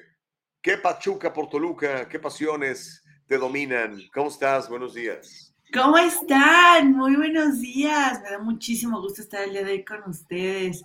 No saben, le traigo una nota, bueno, fenomenal. Ya saben que yo solamente me aparezco para calentar el chocolate y luego me vuelvo vengo, dejo mi, mi, mi, este, mi granito de arroz en el mundo y dejo que crezca, Gustavo. ¿Cómo estás? Qué guapo te ves hoy. Que dice, vengo y hago la revolución y ahí ustedes se entienden. No, ¿sabes qué? Estamos muy, muy contentos de, de tenerte. Mucha gente preguntando por ti todos los días. Si, si lees el, los, los, comentarios del chat, siempre hay siempre personas preguntando por ti. Y este, qué bueno que ya estás aquí para calentar el chocolate y qué bueno, bienvenida de nuevo, mi querida Caro. Muchas gracias, Gus. Me da muchísimo gusto poderles saludar, estar eh, eh, el día de hoy, un ratito vamos a estar teniendo eh, algunas participaciones aquí en el diálogo libre, este, platicando en algunos temas en específico. También va a andar Liz Tiburcio, que estuvo las últimas semanas con nosotros. Me da muchísimo, muchísimo gusto que, que la hayan apapachado, que la hayan recibido con gusto es una persona que yo quiero mucho y que admiro, es un excelente periodista, eh, tiene sus temas muy, muy específicos, muy bien definidos y eso, eso me agrada, nos alimenta todos los días. Entonces vamos a tener también algunas participaciones de Liz, vamos a estar trayendo invitados y demás, bueno, tomando un poquito diferente el diálogo libre, pero siempre presentes, Gus. Como debe de Yes, como debe de Yes. A ver, cuéntanos, porque por acá anda tu, tu galán Ebrard, oye, no quiso venir Andrés Manuel, pero mandó a Ebrard. Ahí anda Ebrard, este, Ebrard me dijo, oye, querida, vienes conmigo. Le dije, no, mira, no confundamos las cosas, trabajo es trabajo. no, no es cierto que me escuche su esposa. No, este, señora Rosalinda Hueso de, de, de este, ¿Cómo se llama? ¿Cómo se pide? ¿verdad? Este, Marcelo Ebrard, de Ebrard, de Ebrard. De Ebrard. Sí, de Ebrard, este, un saludo. No, excelente pareja, la verdad. ¿Sabes qué? Resulta ser, mira, el chisme viene un poquito largo, pero eh, estuve trabajando para que hacerse los más cortos y entender cuál es el problema ahorita entre Estados Unidos y México, que ya tiene nombre y apellido, Gustavo, ¿eh? A ver. ya es concreto, ya son ataques directos. Todo empezó cuando el presidente Andrés Manuel López Obrador dijo que él no iba a ir a la cumbre de las Américas porque no estaban invitando a Cuba, no estaban invitando a Nicaragua y no estaban invitando a Venezuela. López Obrador dijo, no puede haber cumbre de las Américas si no participan todos los países del continente americano. O puede haber, pero nosotros consideramos que es seguir con la vieja política de intervencionismo, de falta de respeto a las naciones y a sus pueblos. Te lo digo, Pedro, para que lo escuche Juan. Órale. El lunes, este lunes pasado, López Obrador culpó de la decisión de excluir a los países a la presión de los congresistas republicanos y demócratas a la cumbre de las Américas. No, no iban a ir estos países y tampoco fue López Obrador y dijo, todo es culpa de los senadores y los este, congresistas republicanos y demócratas particularmente el senador por Nueva Jersey, Robert Méndez, Menéndez, perdón, así como la influencia de la comunidad cubano-estadounidense. Y pues, ¿qué crees que pasó, Gustavo? ¿Qué pasó? Es que aquí barrió con todos, ¿eh? tanto republicanos como demócratas. Sí, se los llevó a todos. Dijo, voy derecho y no me quito. En un aquí empezó la guerra de declaraciones. En un comunicado, el senador Menéndez dijo que la cumbre es una oportunidad para que las democracias, no los pillos autoritarios de todo el hemisferio, forjen una agenda que impulse nuestra prosperidad compartida y valores democráticos. También pasaron a llevarse al republicano Marco Rubio, quien celebró la ausencia de AMLO en la cumbre. Ay, sí, mira, les doy la información ahorita. Sí, traen, traen duro. Marco Rubio dijo, me alegra ver que el presidente mexicano, que ha entregado secciones de su país a los cárteles de droga y es un apologista de la tiranía en Cuba, un dictador asesino en Nicaragua y de un narcotraficante en Venezuela, no estará esta semana en Estados Unidos. Así lo escribió el legislador por Florida, sin pelos en la lengua. También va de frente y no se quita. El que se sumó a estas declaraciones también fue Ted Cruz. Y pues AMLO les contestó. ¿Qué les parece si les comparto la contestación de AMLO? A ver qué dijo el presidente de todos los mexicanos. Miren, ahí se les voy a compartir. Ahí ya lo ven en Twitter. Ahí está. El Ted Cruz, igual pero todavía Ted Cruz le añadió que no solo protejo dictaduras, sino que permití al narcotráfico eh, que dominara en un amplio territorio de México. Yo le digo al señor Ted Cruz, Marco. Rubio, pero también al otro. A los que presenten pruebas. Porque yo sí tengo pruebas de que el señor Ted Cruz, senador de Texas, de origen ¿no?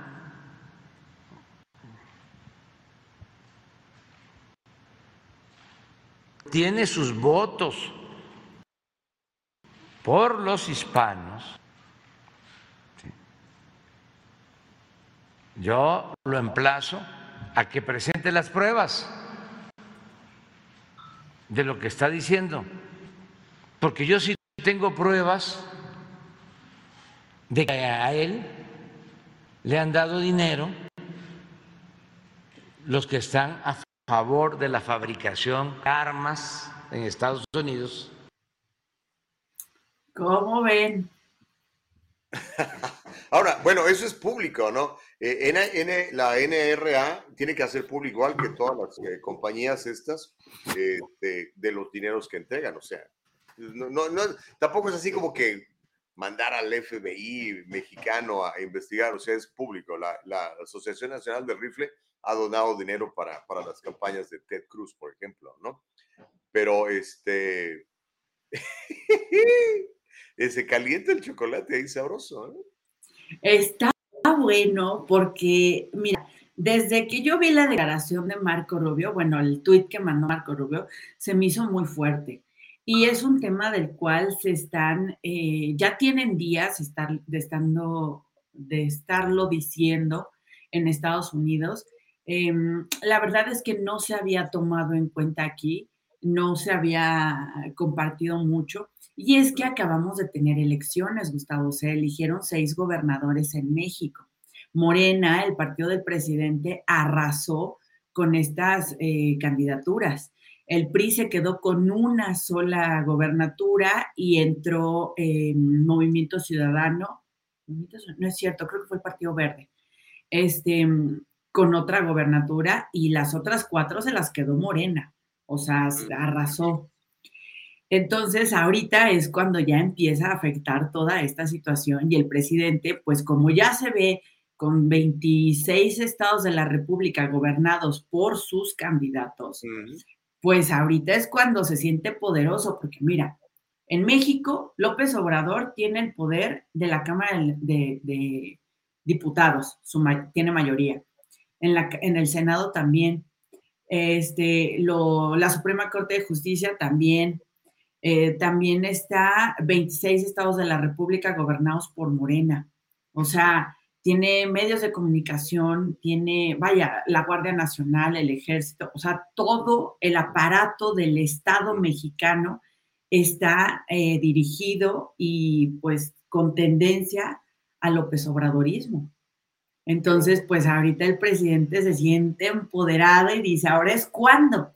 Y sabes también qué pasa, que eh, otros, otros presidentes que no fueron a la cumbre y que están aliados con López Obrador, que dicen, sí, yo...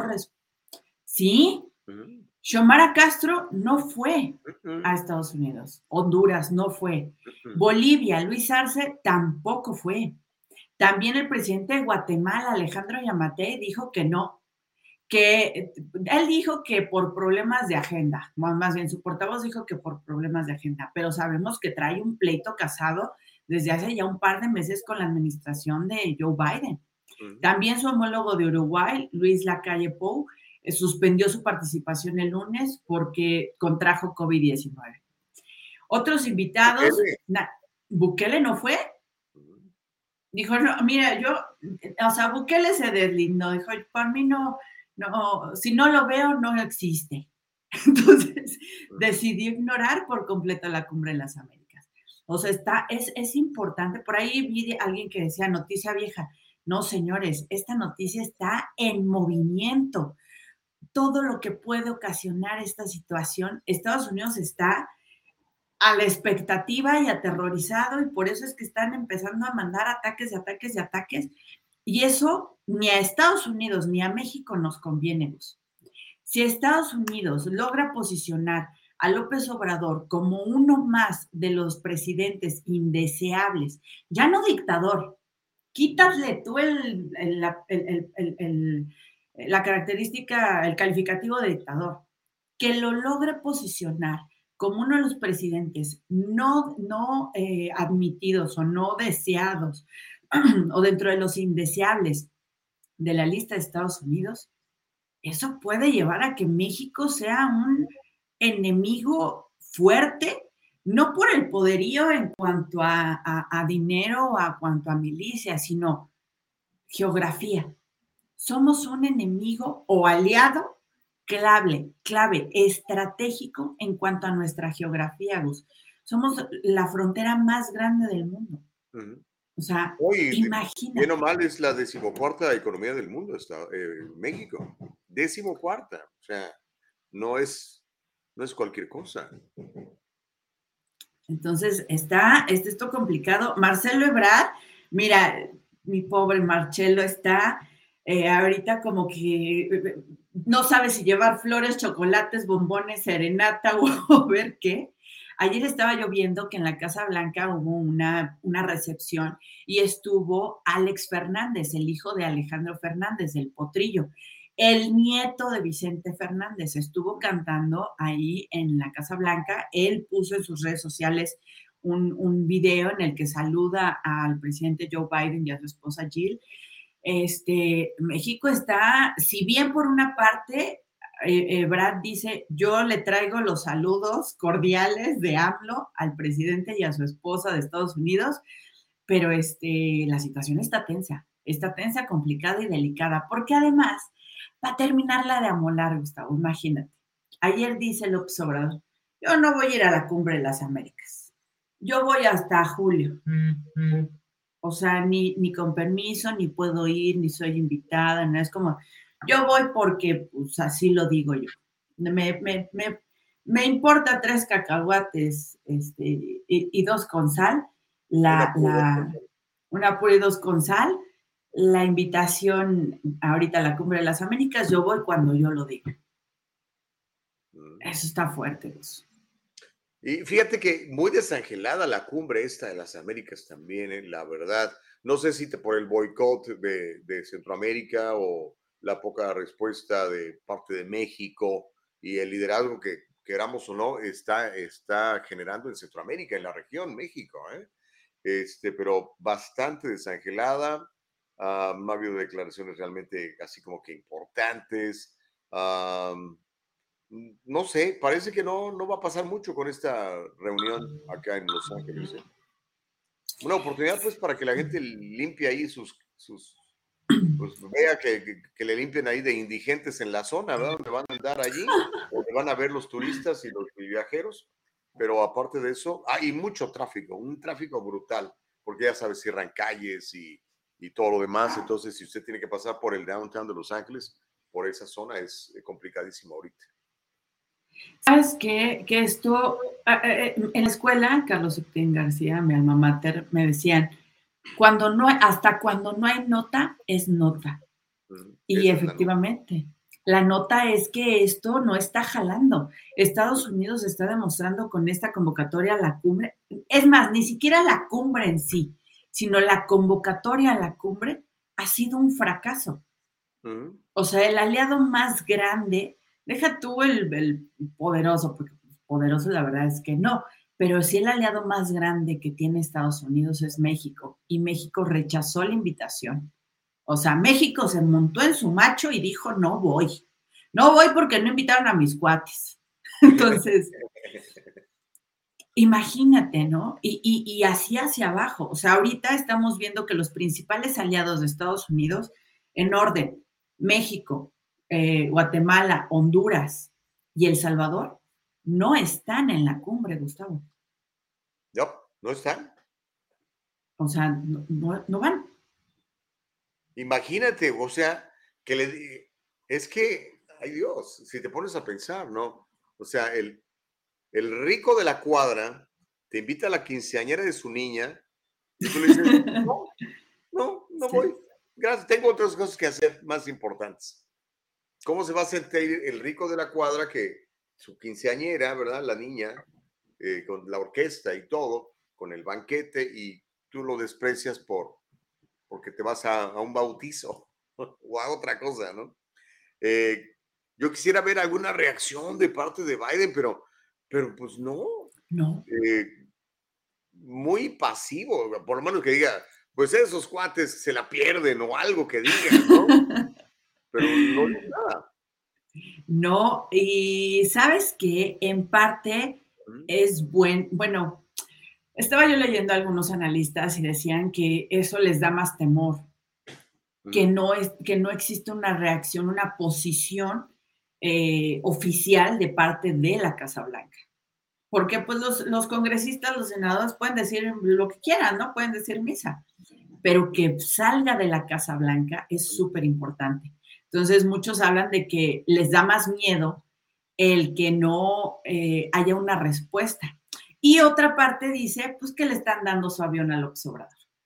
Que casa, la Casa Blanca está diciendo, ay, dejen que el viejito hable y este, ya se va en tres años y nos ponemos al corriente con, con el que viene. Yo veo la situación muy complicada en cualquiera de las dos perspectivas. O sea, me preocupa que no haya un posicionamiento directo por parte de Estados Unidos.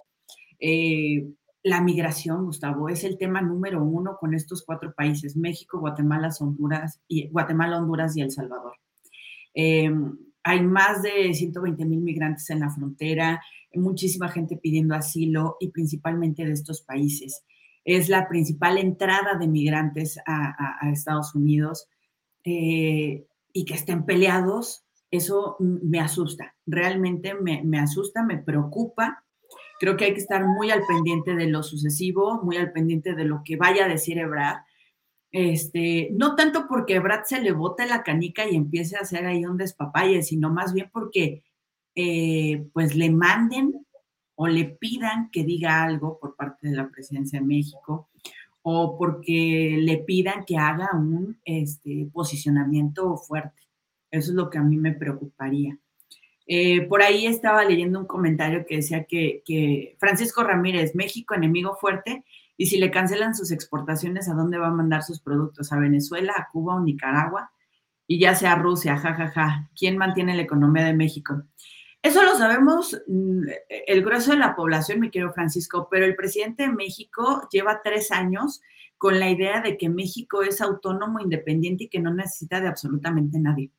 O sea, los invito a que vean los discursos de López Obrador y ese es su discurso. O sea, es, es, oír. A mí me parece impresionante que los primeros, el primer año de discursos de López Obrador fueron copy-paste de los primeros 100 discursos de Fidel Castro en Cuba después de la revolución. O sea, e, e, es, es impresionante. Lo comentamos en su momento y dije, wow, eh, pues traen el mismo discurso. Es el, patriotismo, es el posicionar al, al pueblo mexicano, decir, nadie más que México puede sacar a México adelante y no necesitamos de nadie ni, de nada. Entonces, siguiendo ese discurso, mi querido Francisco, pues no me sorprende que López Obrador diga en su momento, no voy a mandar ya nada a Estados Unidos, y háganle como quieran. Por ahí eh, tienen a un presentador, Jimmy Kimmel. ¿Lo han visto? Es un comediante, sí. Un comediante. A mí me encanta y, e hizo una crítica fuerte, pesada eh, hacia México. Aquí se sonó mucho estos días en el que dice que, pues sí, México no va a ir, pero la, real, la, la verdadera preocupación de la Casa Blanca es que México iba a llevar el guacamole para la fiesta. Entonces, este, pues no hay guacamole ahorita en la Cumbre de las Américas, chicos. Sí, van a tener que comerse los, los totopos, los chips, les dicen aquí, sin, sin guacamole. Ahora, alguien me preguntó por ahí de, ah, porque hace rato hablamos de George Soros, George Soros y la, la influencia brutal que tienen muchos gobiernos de Europa y de América Latina, un tipo con mucho dinero que pone eh, dinero en sus gallos, los empuja y a veces logra que los elijan. Hablamos de 75 fiscales en los Estados Unidos que son patrocinados por George Soros. ¿Hay dinero de Soros detrás de, de, del Obrador? Alguien alguna vez me dijo que había algo de eso, pero no sé qué tanto es teoría conspirativa o qué tanto se conozca en México la figura de George Soros. ¿Tú sabes algo, Caro? No, George Soros aquí no, no dudo que tenga por ahí sus, billetitos invertidos, pero no es una figura relevante. Aquí lo que los chicharrones que truenan es del crimen organizado.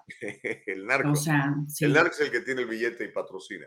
Sí, o sea, a menos de que Soros así como que se reúna con el Chapo, pero este, no sé, lo dudo. Pero aquí los, los chicharrones que truenan son los del crimen organizado en general o sea, los criminales de cuello blanco y los de cuatro patas y los que me siguen. Eh, eso es lo que, lo que rifa aquí en México, dirían en mi pueblo. Sí, sí supiste que tu, tu, antigua, tu antigua casa ahora es de Soros. ¿Cuál? La radio aquella donde estábamos. Ah, sí, algo así escuché. Esa y 17 estaciones más como las, las compró el señor George Soros para, pues, para entrarle duro, porque este año es, eh, electoral aquí en Estados Unidos. Entonces, como el, voto hispano está siendo muy perseguido, eh, tanto por demócratas. Bueno, los demócratas lo descuidaron porque asumen que ya automáticamente son, somos de ellos, ¿no? Pero este, ahora, como hay mucha insatisfacción con la actual administración, hay mucho latino muy, muy este, insatisfecho, se están cambiando de, de partido. Entonces ahora, con la compra de estas estaciones de radio, van a tratar de, pues, de regresar a los latinos al, al rebaño, ¿no? Al, al redil de, del Partido Demócrata en este caso. Y solo funciona la nota ahí. ¿Sabes qué? Me da mucho gusto eh, la irreferencia en general del pueblo y, y, más de un sector que había sido tan reprimido. Porque ya entendieron, ya entendimos que tenemos derechos, que pagamos impuestos, que somos ciudadanos del, del lugar en el que vivimos y que no pueden venir a mangonearnos. O sea, eso me da mucho gusto. Me preocupa porque mm, la mejor arma que tiene un pueblo es la información. El problema es cómo usemos esa información. Entonces, eh, vaya, todo, todo poder lleva consigo una responsabilidad muy grande y un deber también muy grande.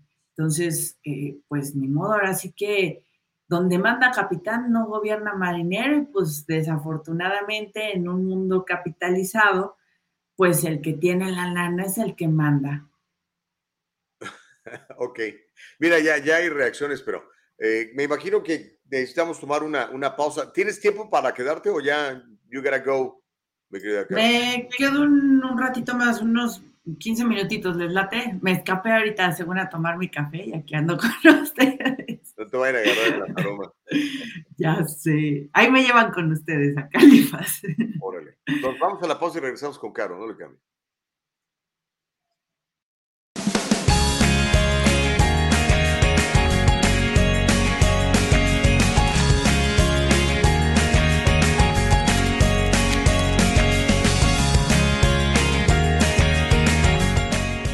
Kanika shampoo and gels, made with natural products and paraben free, leaves your hair silky smooth, and the gels keep it in place all day. Kanika, for today's generation. And most important, Kanika, made with love.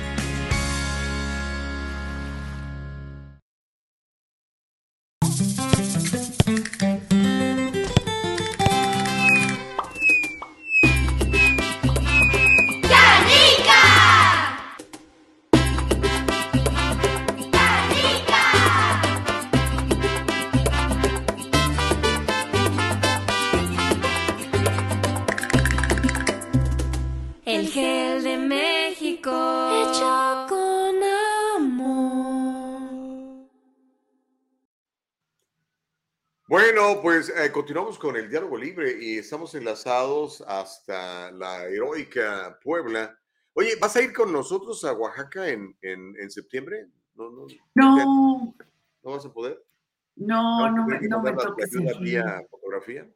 Sí, por favor, no me toques el fin. Voy a, voy a intentar escapar. Me van a estar fin de semana también allá, ¿no? ¿Qué sale? ¿Jueves? Sí, sí, entiendo que sí, sí. Vamos a estar sábado y domingo y jueves y viernes, una cosita. Mm.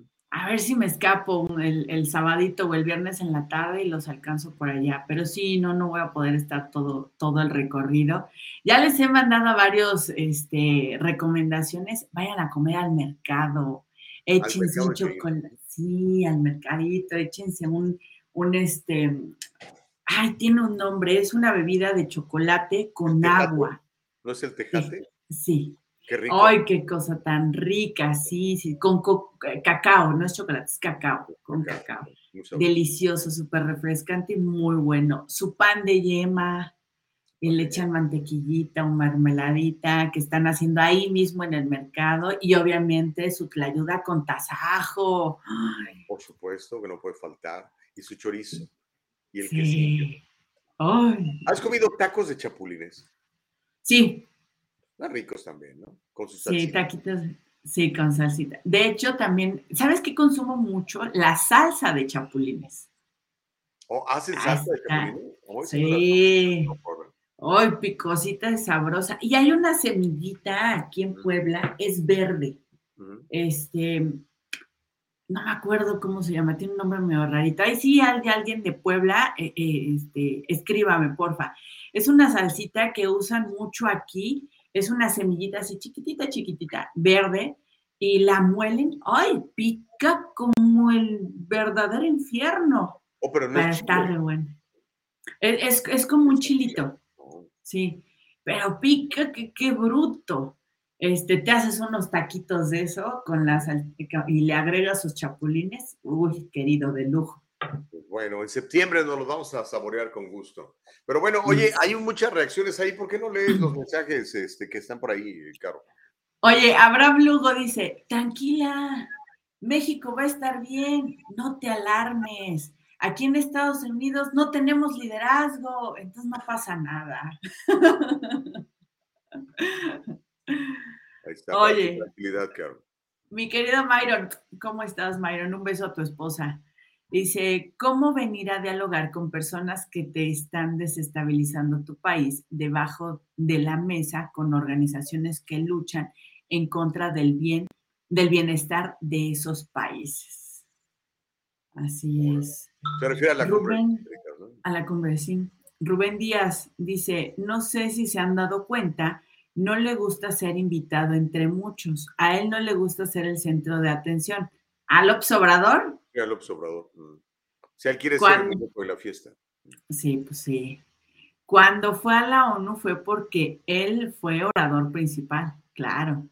Y ahora que lo invite Biden en julio, sí va a venir porque va a estar solo y va a ser él el centro de atención. Muy buen punto, ¿eh, Rubén Díaz? ¿Puede ser?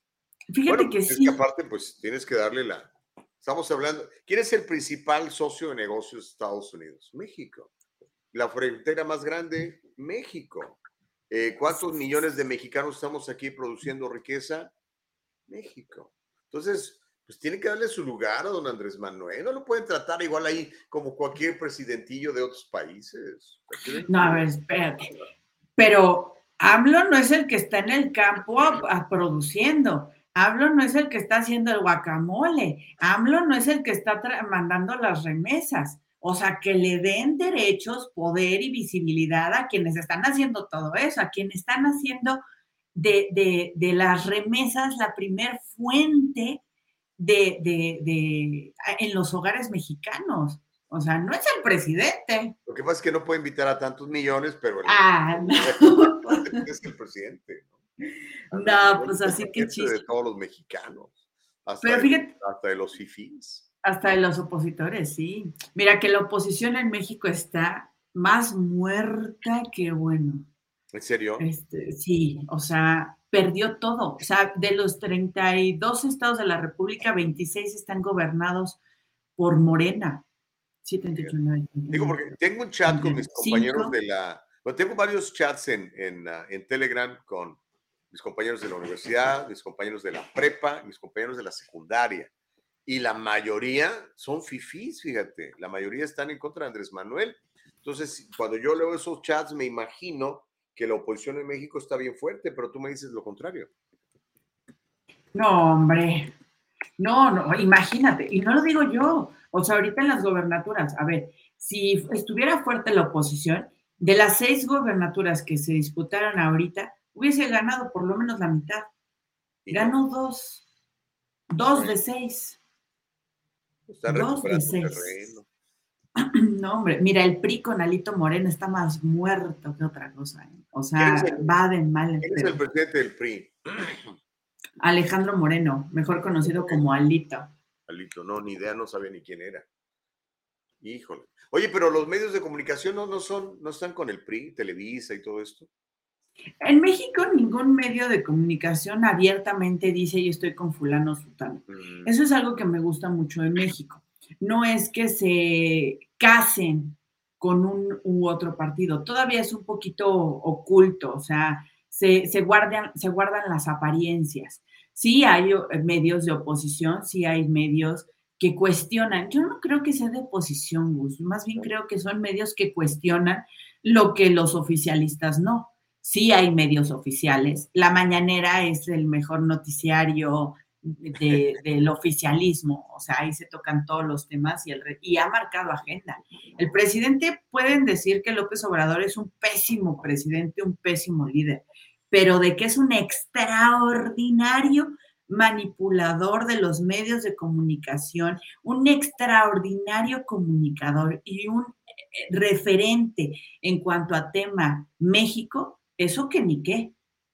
O sea, lo es. El señor, todo mundo está pegado a la mañanera para ver qué dice. A ver qué va a decir. Todo, lleva tres años, Gustavo, tres años de gobierno y en los tres años todos los días saca algo nuevo. Todos los días la mañanera es noticia en México. Todos los días, hasta fines de tiene- semana. Sí. Porque te- te- la pregunta que te, te hacía era porque recuerdo cuando yo vivía en México, decía Azcárraga, que era el dueño de Televisa, hoy es el, el hijo quien se hace cargo, decía, Televisa es un soldado del PRI, así decía. Entonces eso ya se acabó. Em, Sí, sabes que los medios hoy día son vistos como empresas. Entonces es muy absurdo, es, bueno, a mí me parece muy absurdo, muy absurdo y tonto que una empresa se case con una sola idea, porque se está cerrando al comercio de los demás. Entonces, por ejemplo, vemos a Ciro Gómez Leiva, eh, que, que él ha hablado eh, o que no está de acuerdo con el presidente López Obrador, y lo vemos en una mesa de debate, en, si no me recuerdo, está en Fórmula, en Radio Fórmula, eh, con Epigmenio Ibarra. Epigmenio Ibarra es uno de los voceros de López Obrador. O sea, ese, ese nivel-. Sí, eh, eh, además de productor de series eh, televisivas, es este corresponsal de guerra. Qué buenas series tiene Pigmenio, ¿eh? mis respetos, la verdad. Difieron mucho de su opinión en este momento con, con el gobierno de López Obrador, pero debo reconocer, yo siempre lo he admirado como corresponsal de guerra y como productor de, de series, es buenísimo. Si pueden ahí echarse la serie de Infames, Bienvenida a Realidad, este, ¿Dónde hay está otra. todo eso? ¿En alguna plataforma? lo pueden encontrar en YouTube, Mm. así, eh, Infames, serie Argos, así lo encuentran, o métanse a la página de Argos, Argos Producciones, es la, la, la productora de Pigmen Ibarra, este, también otra que se llama El Quinto Poder, una cosa así, El Séptimo Poder, una cosa así. Muy buena, con Saúl Lizazo. Qué tipo tan más guapo, e inteligente, extraordinario. Lizazo. mírala, mírala. Tranquila, tranquila, claro, tranquila. Este, Óyeme, este, muy buenas. ¿eh? Reacciones en México a lo de eh, Joaquín Azón García. ¿Qué, qué les pareció los 16 años de, de cárcel que le, le van a imponer, que le impusieron aquí en California? Poco. La gente está molesta porque dice que es poco. Que, que debería ser cadena perpetua o que debería ser, después de la declaración, Gustavo, qué fuertes declaraciones de, de los testigos, la mamá de una de las eh, niños afectados. Dios mío, qué fuerte. Y después de escuchar, escuchar eso, que solamente le dieran eh, die- 18 años, ¿no? Son 18 años. Es terrible, terrible. O sea, yo sí, yo no soy partidaria de la pena de muerte, pero sí cadena perpetua. Mínimo, mínimo.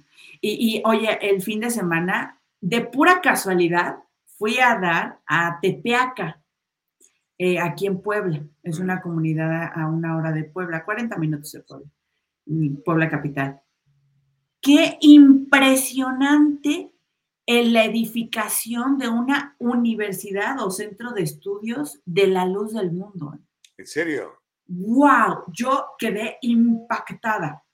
O sea, me aventé cerca de siete minutos recorriendo en carro, imagínate la distancia, siete minutos recorriendo en carro eh, las instalaciones. O sea, le dimos la vuelta. Prácticamente es una manzana. Aquí tienen Muchísimo. este, templos bien grandes, impresionantes. Y todo, todo nació en Guadalajara, en la hermosa provincia. cerquita de, pues ahí en Guadalajara, ¿no? Ahí es donde nació esta, Sí. este culto. Yo no sé si es una iglesia, iglesia, o es considerada como una secta nada más, pero de que tiene miles de seguidores en el mundo, eh, pues es una realidad, ¿no? Sí. Sí, sí, es, es, es, eh, impresionante y además se llama La que viente, está a la entrada, o sea, cruzas, pasas la caseta de, de Puebla hacia Tepeaca y está enseguida del lado izquierdo. Es una construcción impresionante. Yo conté seis edificios. Seis edificios de cuatro, cinco y siete pisos cada uno. O sea, imagínate. Y se llama Centro de Estudios Universitarios Joaquín Nazón García. ¡Wow! Así se Ya llama. le- ah, bueno, pues mira, acá, de, de- acuerdo a la información que yo tengo, son 16 años, eh, eh, Caro, 16 años y 8 Dice- meses de prisión por delitos sexuales que le pudieron comprobar, porque hay otros muchos que no le pudieron comprobar, y que Sí. ocurrieron aquí en Estados Unidos, en California, contra tres niñas, contra tres menores de edad. Ah, como dices tú, eh, de hecho, tenemos el video, si al rato lo, lo, lo quieres poner, eh, Nicole. Nazón Joaquín García, el líder de la luz del mundo, se declaró culpable de dos cargos de cópula oral forzada con menores y un cargo de acto lascivo contra un niño de 15. Eh, cada uno de los, eh, de los cargos involucra a un menor por separado, según la oficina del fiscal general que se encargó de la acusación. Esta, este, este procedimiento, esta, este, em, esta indagación comenzó con, con ah, Javier Becerra, que ahora es parte del gabinete de, de- de Biden, pero en esa época Becerra era el procurador de California. Además del tiempo en prisión, se espera que a García se le ordene registrarse como, como delincuente sexual por el resto de su vida, mi querida Caro. Sí, eh, tienes razón. Yo, yo dije mal el nombre, es Nazón, Nazón Joaquín García. Nazón Joaquín García, sí. Em, ¿Sabes qué? Entonces yo leí la suma de lo que lleva detenido junto con su condena. Sí, porque sí, ya tiene como dos años en el bote, ahí Sí. guardado. ¿no? Entonces, Pero se ve que es- está bien alimentado, sí, igual, gordito, cachetón, se le ve bien. Ahora yo quiero preguntar, y lo voy a dejar ahí en la mesa, qué va a pasar con los 25 diputados que le celebraron a Nazón Joaquín García su cumpleaños 50 en el Palacio de Bellas Artes. Imagínate nada más con qué cara van a salir estas personas, ¿no? ¿Cómo te deslindas de una cosa como esa? Sí, 25 diputados, entre PRI, PRAN, PRD, Morena, de todo. Ahí sí no tenían problemas, ahí sí compartieron el pastel, Gustavo. Ahí sí le entraron a la machaca a todos. Ya. 50 años de Nazón Joaquín García en Bellas Artes, celebrado por los diputados. A ver, ¿quién va a responder a eso? ¿Quién va a responder a eso? ¿Y quién estuvo coludido con todos ellos, no? Porque, bueno, ahorita lo encuentran culpable, pero ¿quién colabora con todo esto, no? O sea, eh, yo quiero que, quisiera que las fiscalías vayan mucho más allá, ¿no? Como, eh, qui- quiero hacer un paralelismo con lo que pasó con Ghislaine Maxwell, por ejemplo, la, la eh, amante de Jeffrey Epstein, ¿no? Que la encuentran culpable de Sí. tráfico sexual infantil, pero y las personas con las que traficaba esas niñas, ¿qué? A esas ni se les menciona. Entonces, yo quisiera saber ahí qué, qué más va a pasar, ¿no? Toda la gente que está involucrada en todo este, este desastre de abuso sexual de mujeres y abuso sexual de niñas, en el caso de este tipo, ¿no? Y sí, 16 años parecen realmente muy poquitos, porque estos 16 años en, en California se pueden, se pueden convertir en 8 y con buen comportamiento y tal. Al rato ese señor va a estar, va a estar fuera de la cárcel con todo el dinero que tiene. Este, y pues normalmente los pedófilos vuelven a ser pedófilos en cuanto salen de la cárcel, vuelven a atacar a, a personas eh, inocentes y más con el poder y el dinero que tiene este señor. ¿no? Y que además que no decomisaron nada, como es una organización eh, religiosa, pues no se le decomisó gran cosa. Entonces va a seguir teniendo quizá no el poder por completo por las acusaciones que tiene, pero definitivamente recuerda que esa, esa iglesia o esa creencia de la luz del mundo eh, es heredada. O sea, solamente los hijos de Nazón Joaquín García van a poder heredar ese puesto. Apóstol le dicen, ¿verdad? Apóstol. Sí, es O sea, apóstol. como, como Es Pedro, un enviado de Dios. Este, como Santiago. Ok. Fíjate que me, me da mucho coraje porque ¿cómo usan el nombre de- del creador, el nombre de Dios para hacer tanta porquería? Y decir que eres enviado de... No, o sea, no, no, no puedo creer. O sea, estás diciendo entonces que Dios es un pedófilo igual que tú. Imagínate. Dios me comisionó, me mandó, me dice, aquí está. Dice, soy el enviado de él y vengo aquí a que me prestes a tus niñas para hacer porquerías con ellas. Oye, ¿y los papás de esas niñas? ¿Qué onda?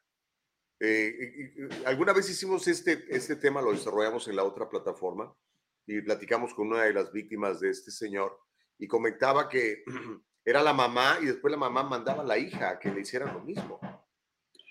¿Cómo le vas a, cómo vas a hacer que tu hijo no viva lo mismo que tú si tú no tienes recursos para enseñarle otra cosa? Recursos emocionales, educación, este, de derechos y demás. O sea, hay gente que vivió en la comunidad desde siempre, que creció ahí, que lo vio normal. Imagínate. O sea, el papá de este señor era de la misma calaña y no solamente le hereda la, el trono de, de esta iglesia, sino también le heredan las mañas. Y las mamás que estuvieron con el papá de este tipo, siendo abusadas, o siendo sus mujeres o sus esclavas sexuales, o yo no sé, mandaban a las hijas a que pues ahora te toca a ti con el, con el gordito este, ¿no? Sí.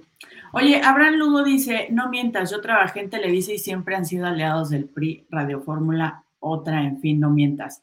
Te explico, mi querido Abraham.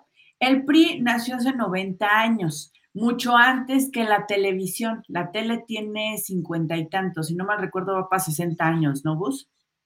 Ah, de primera transmisión formal, yo creo que sí. Entonces, el PRI nació antes. Obviamente, todos los medios de comunicación nacieron, crecieron y se reprodujeron con el PRI. El cambio fue cuando llegó el PAN a la presidencia, cuando hubo esa transición o los medios de comunicación se aliaban con el nuevo gobierno o perdían cualquier eh, eh, licitación para poder transmitir. Los medios se, diversificaron. De hecho, les invito a que revisen las programaciones de diferentes canales de televisión y de radio y los comentaristas siempre se anuncia al principio que las, los comentarios, las declaraciones de los que participan ahí no representan ni son validadas por el medio. El medio es solo un medio, es el canal, no es el mensaje. Hace su, disclaimer, como dicen aquí. Claro.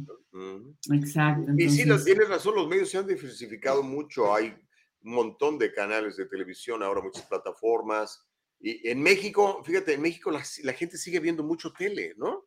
A diferencia de Estados Unidos, la gente ya no ve tele acá. Aquí ya no vemos ya, no. vemos televisión. México, Brasil y Estados Unidos, en ese orden, son los que más consumen YouTube. O sea, nos aventamos cerca de 18 horas al día viendo YouTube. No, 18 horas al día. Oh my God, no, pues con razón. Entonces, no, ya las televisoras, de hecho los programas de televisión ya los estás viendo ahora en YouTube. En YouTube, porque la gente sabe que están, los doctores saben que la gente está allí, ¿no? Sí. Mm. Entonces, eh, se va a las plataformas digitales. Interesante. Pero así, México, Brasil y Estados Unidos. Órale, pues ahí está. Ok, pero a ver, peleate con alguien más. ¿Quién más está por ahí? Oye, Jim Jiménez dice, Alito solo robó en Campeche. Alito es Alejandro Moreno, ah. el presidente del PRI. Dice, ahí tiene una casa mansión que le llaman la Casa Blanca, efectivamente. Mm. Pero bueno, los campechanos son así como los demócratas de California. Lo eligieron para el cargo donde está. Y mira, Jim es, es, campechano, ¿eh? él es de Campeche. Sí. Sabes, Jim, sabes. Abraham luego dice, Pigmenio es periodista de primer nivel, vean El Preso número uno, gran serie. Tiene series increíbles. Yo amo la de Infames, o sea, es, es impresionante. Fue censurada. Yo trabajé en ese medio cuando estaba la programación de Infames y fue censurada muchas veces por Peña Nieto. Mm. Peña Nieto y Calderón lo censuraron porque agarró los dos eh, bueno, tocaba los dos temas. Entonces, véanla, está buenísima, buenísima y nada alejada de la realidad.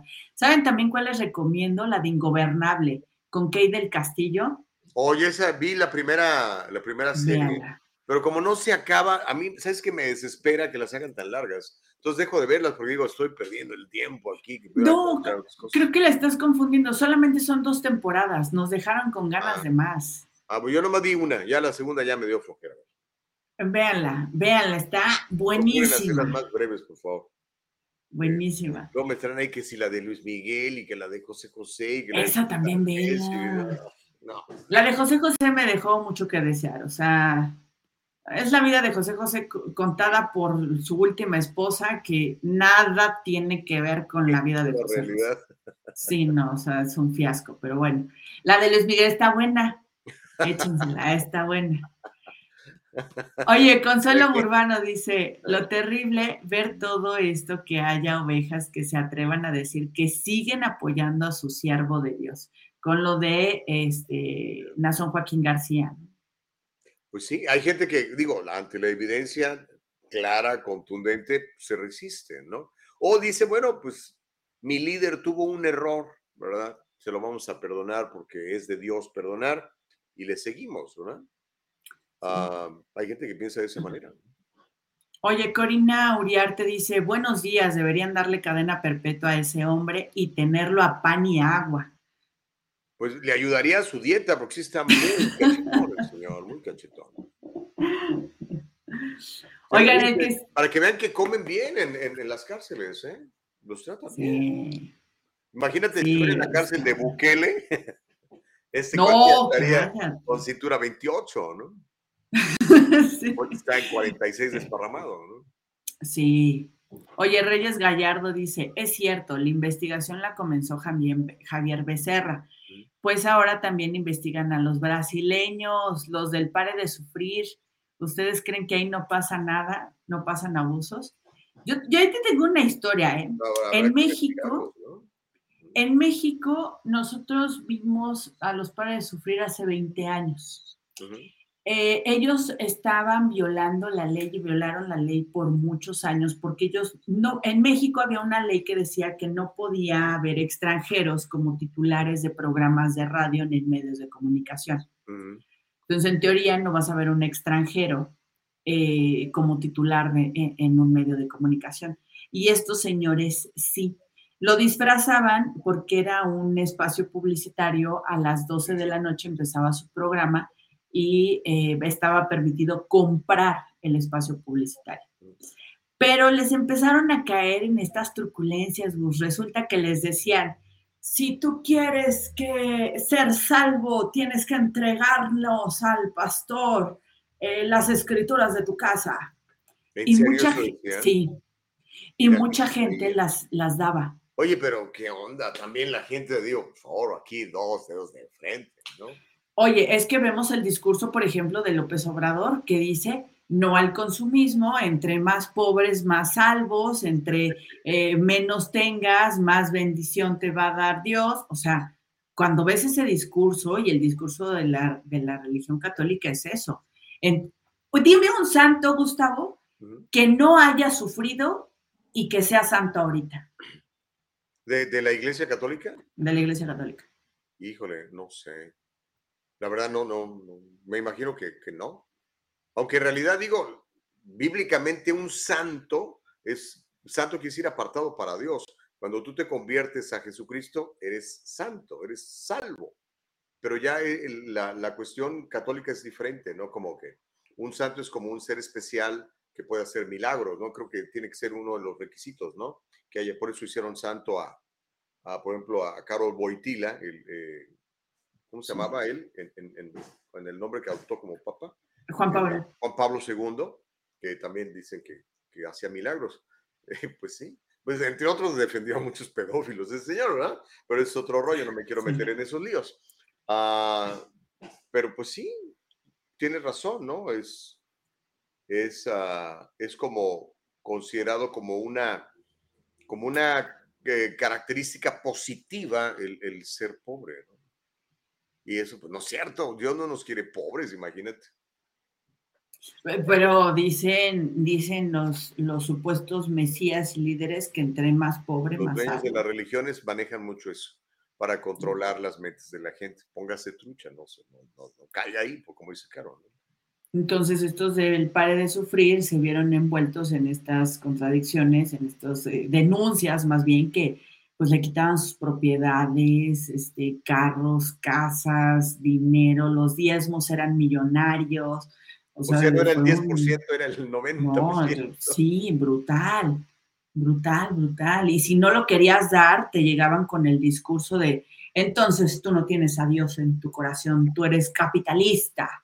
El diablo está en, el, en cada dólar que tienes, está ahí el diablo. Entonces... No, no, por favor, sea sabio. No, no, no, no, no. Eh, ninguna buena doctrina le va a enseñar eso. Ninguna buena doctrina. O sea, por eso lean el documento. El documento son 66 libros, se llama Biblia. Léalo y ahí está la base para que no lo engañen. Ya también, mire, léalo, pero no lo interprete a conveniencia. O sea, también. Porque mira, conozco a varios, sí, conozco a varios que dicen, es que aquí dice, pero no, a ver, tampoco, tampoco lo use a conveniencia, por favor. Este, pero bueno, ¿cómo ves, Gustavo? Ya, ya me piqué aquí con ustedes, ya me tengo que ir. Lo bueno es que media hora, ¿eh? Ya este, Ya se nos hicieron las nueve.